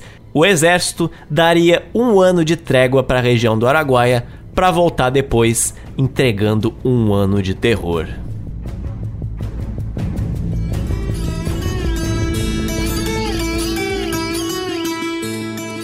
Indicações culturais. Então, ouvintes, ao contrário de outros países, felizmente o Brasil tem o hábito de fazer muitos filmes, muitos livros, muitas músicas, muita arte, muita cultura falando, retratando os horrores que aconteceram durante a ditadura militar. Inclusive, a gente utilizou como fonte vários livros, né, vários documentários que a gente encontrou só sobre o tema do Araguaia. Por isso, o que não falta são indicações culturais de qualidade que a gente traz até vocês. Focando mais no tema da pauta, nós temos o documentário Soldados do Araguaia, de 2017, dirigido por Belisário Franca. Esse aqui é um puta filme importante para quem se interessa pelo assunto, porque mostra que o que era o combate à guerrilha do Araguaia pelo ponto de vista dos militares, pelo ponto de vista dos soldados de baixo escalão. Com muitos relatos daqueles que estiveram ali envolvidos com as operações, com os helicópteros, com as queimas de plantações, com as torturas, com tudo muito bem detalhado. Agora que essa galera não é mais soldado, não precisa mais uh, respeitar ordens e pode abrir a boca. Esse filme, felizmente, você encontra inteirinho disponível para assistir de graça no YouTube. Nós temos o filme documentário de 2015 chamado de Osvaldão, exatamente, feito por André Michelis e Fábio Bardella. Oswaldão conta, é claro, de quem será, bom, da vida deste guerrilheiro, com alguns trechos narrados sobre a sua vida e algumas partes da sua vida que trazem um pouco mais de contexto. Por exemplo, a sua época na Tchecoslováquia, a sua vida no Rio de Janeiro e a sua, vamos dizer assim, carreira no boxe. Assim como o período que ele teve também trabalhando como garimpeiro no Araguaia. Tem ele completo no YouTube para você dar uma olhada e tem cenas, fotos, algumas recriações da região do Araguaia e até da cidade que o Oswaldão é nativo. Sou obrigado a indicar também um filme que é assustador, mas é fundamental: O Batismo de Sangue. Esse filme ele é baseado no livro escrito pelo Frei Beto e narra a corajosa empreitada de jovens frades dominicanos que no final dos anos 60 e início dos anos 70 ajudaram a esconder militantes que eram opositores à ditadura militar. E em alguns casos conseguiram até salvar essas pessoas, tirando elas do Brasil. Entre os protegidos por esses frades dominicanos estava até o Carlos Maringuela. Bem, o filme ele também mostra o terrível preço, né? Uh, que alguns destes frades pagaram, porque vários deles foram presos, violentamente torturados e alguns deles até foram desaparecidos. É um filme pesado, mas assim, o que, que você espera de um filme que fale do que aconteceu na ditadura militar, né? Nós temos o icônico Pra Frente Brasil, lançado em 1982, bem ali na finaleca da ditadura. Esse é um daqueles filmes obrigatórios para quem estuda este momento da história do Brasil e quem sabe até o Brasil como um todo. O protagonista da história é chamado de Joffre, um trabalhador de classe média que se mantém distante de temas políticos em um Brasil já mergulhado na ditadura militar ele namora uma militante opositora ao regime. E certo dia, durante a Copa do Mundo do ano de 1970, o Joffrey divide um táxi com um homem que é acusado de ser parte de um grupo revolucionário e acaba preso por engano. Na prisão, o cara passa a ser torturado e interrogado continuamente. E apesar de ser uma obra ficcional, essa história é muito parecida com o que ocorreu com, é claro, centenas e até milhares de pessoas no Brasil nessa época. Cidadãos comuns que só por serem confundidos com opositores eram presos e sofriam coisas horrorosas na mão de PM e dos militares. E também mostra com bastante fidelidade como era a pressão e o abuso psicológico que acompanhava essas sessões de tortura além do desespero dos familiares que ficavam na procura dos seus entes queridos desaparecidos. Esse filme você também encontra inteiro no YouTube e o link de todos esses filmes que a gente tá falando vai estar tá no nosso site na postagem deste episódio. Aliás, tem uma curiosidade interessante do pôster deste filme, porque o ator que interpreta o Joffrey, na capa do filme, tanto do VHS quanto do pôster, ele aparece de cabeça para baixo. Por quê? Isso é uma referência ao fato de que ele foi torturado no pau de arara, onde você fica de pendurado de cabeça para baixo. Então é bem, é bem icônica a imagem desse pôster. Um cara engravatado de cabeça para baixo no pôster. E a palavra Brasil, ela tá virada do avesso. Inclusive o termo para frente Brasil é o nome da música tema da campanha para o Brasil vencer a Copa de 70. Então é bem interessante. O filme todo brinca muito com esse clima político e cultural de 1970. Vamos agora voltar para os documentários. Tem um filme chamado que bom te ver viva. Olha que nome pesado. Que bom te ver viva. É um documentário pouco conhecido, mas vale muito a pena conferir. Ele foi lançado em 1989 e tem muito a ver com a nossa pauta aqui, porque ele narra a vida de algumas mulheres brasileiras que pegaram em armas contra o regime militar. Nesse filme, a gente vê uma série de depoimentos de ex-guerrilheiras onde elas explicam como foi o processo de se recuperar uh, daquele período histórico tão pesado, do período que elas ficaram presas, e elas explicam, cada uma da sua maneira, como é que foi sobreviver à tortura até a abuso sexual nos porões da ditadura militar. O filme, inclusive, foi feito pela diretora Lúcia Murat, que também foi vítima de tortura durante a ditadura militar. Cabra Marcado para Morrer. Esse é um filme de 1984 e bem forte. Esse foi um filme que tentaram filmar em 1962, mas teve as filmagens interrompidas, é claro, pelo golpe de 1964. Até parte da equipe da filmagem foi presa sob a alegação de serem comunistas, e o restante teve que se dispersar. Cerca de 17 anos depois, o diretor do filme voltou ao local que ele estava documentando para terminar de contar a história de João Pedro Teixeira, um líder camponês da Paraíba que foi assassinado em 1962. E para isso, ele filmou depoimento dos camponeses que trabalharam nas primeiras filmagens e também da viúva do João Pedro, a Elizabeth Altino Teixeira que desde dezembro de 1964 vivia escondida, separada dos filhos. Finalmente, então, pôde ser reconstruída a história do João Pedro e das ligas camponesas da região de Galileia e de Sapé, que tentavam lutar pelos direitos dos moradores pobres do sertão. Por último, temos Brasil Nunca Mais. E oh boy, esse livro é basicamente a deep web da ditadura militar brasileira. Para fins de comparação, para aqueles que são mais nerds de literatura, existe um gênero de ficção, de horror, que o pessoal apelida de horror extremo, onde autores contam histórias de massacres, estupradores, serial killers, detalhando seus crimes da maneira mais revoltante e possível. Uh, dentro desse gênero você encontra desde o Chuck Palahniuk até a Pop Z. Brown. Tem vários autores americanos famosos dentro deste gênero. Agora, pega essa ideia de um gênero de horror extremo e imagina que não é um livro ficcional, mas um livro sobre eventos reais.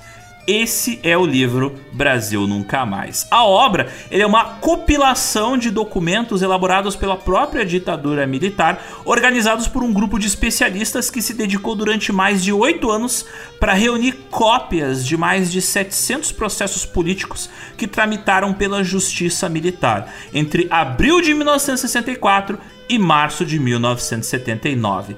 E nesses processos, esses documentos escritos pelas mãos dos próprios oficiais militares, fica detalhado como é que eram as técnicas de tortura, como é que eram as técnicas de perseguição, quem foi morto, quem foi torturado, quem foi perseguido, quem foi sumido, enfim, todos os detalhes criminosos da ditadura militar estão lá assinados pelos próprios militares. É um livro que vai te deixar traumatizado, mas é uma ferida aberta que a gente nunca jamais deve deixar fechar, pra gente jamais esquecer dos crimes dos quais o nosso país é capaz de cometer, né? Mas é isso então, Zotes. Temos a primeira parte dessa nossa jornada através das florestas, dos rios, das vilas e dos horrores que se passaram na Araguaia ali no início da década de 1970. Temos uma pizza metade temperada com cerrado, outra metade temperada com Amazônia, esquentada em um forno no calor do militarismo e no calor da guerrilha. Porém, isso não é tudo. O acompanhamento dessa pizza já já vem aí para ela ficar inteira. É, é, só veio metade da pizza. A segunda metade é no nosso próximo episódio. Então fiquem atentos, gente. Não terminou não a nossa jornada pelo Araguaia. Ainda tem muito sangue a ser derramado nestas florestas.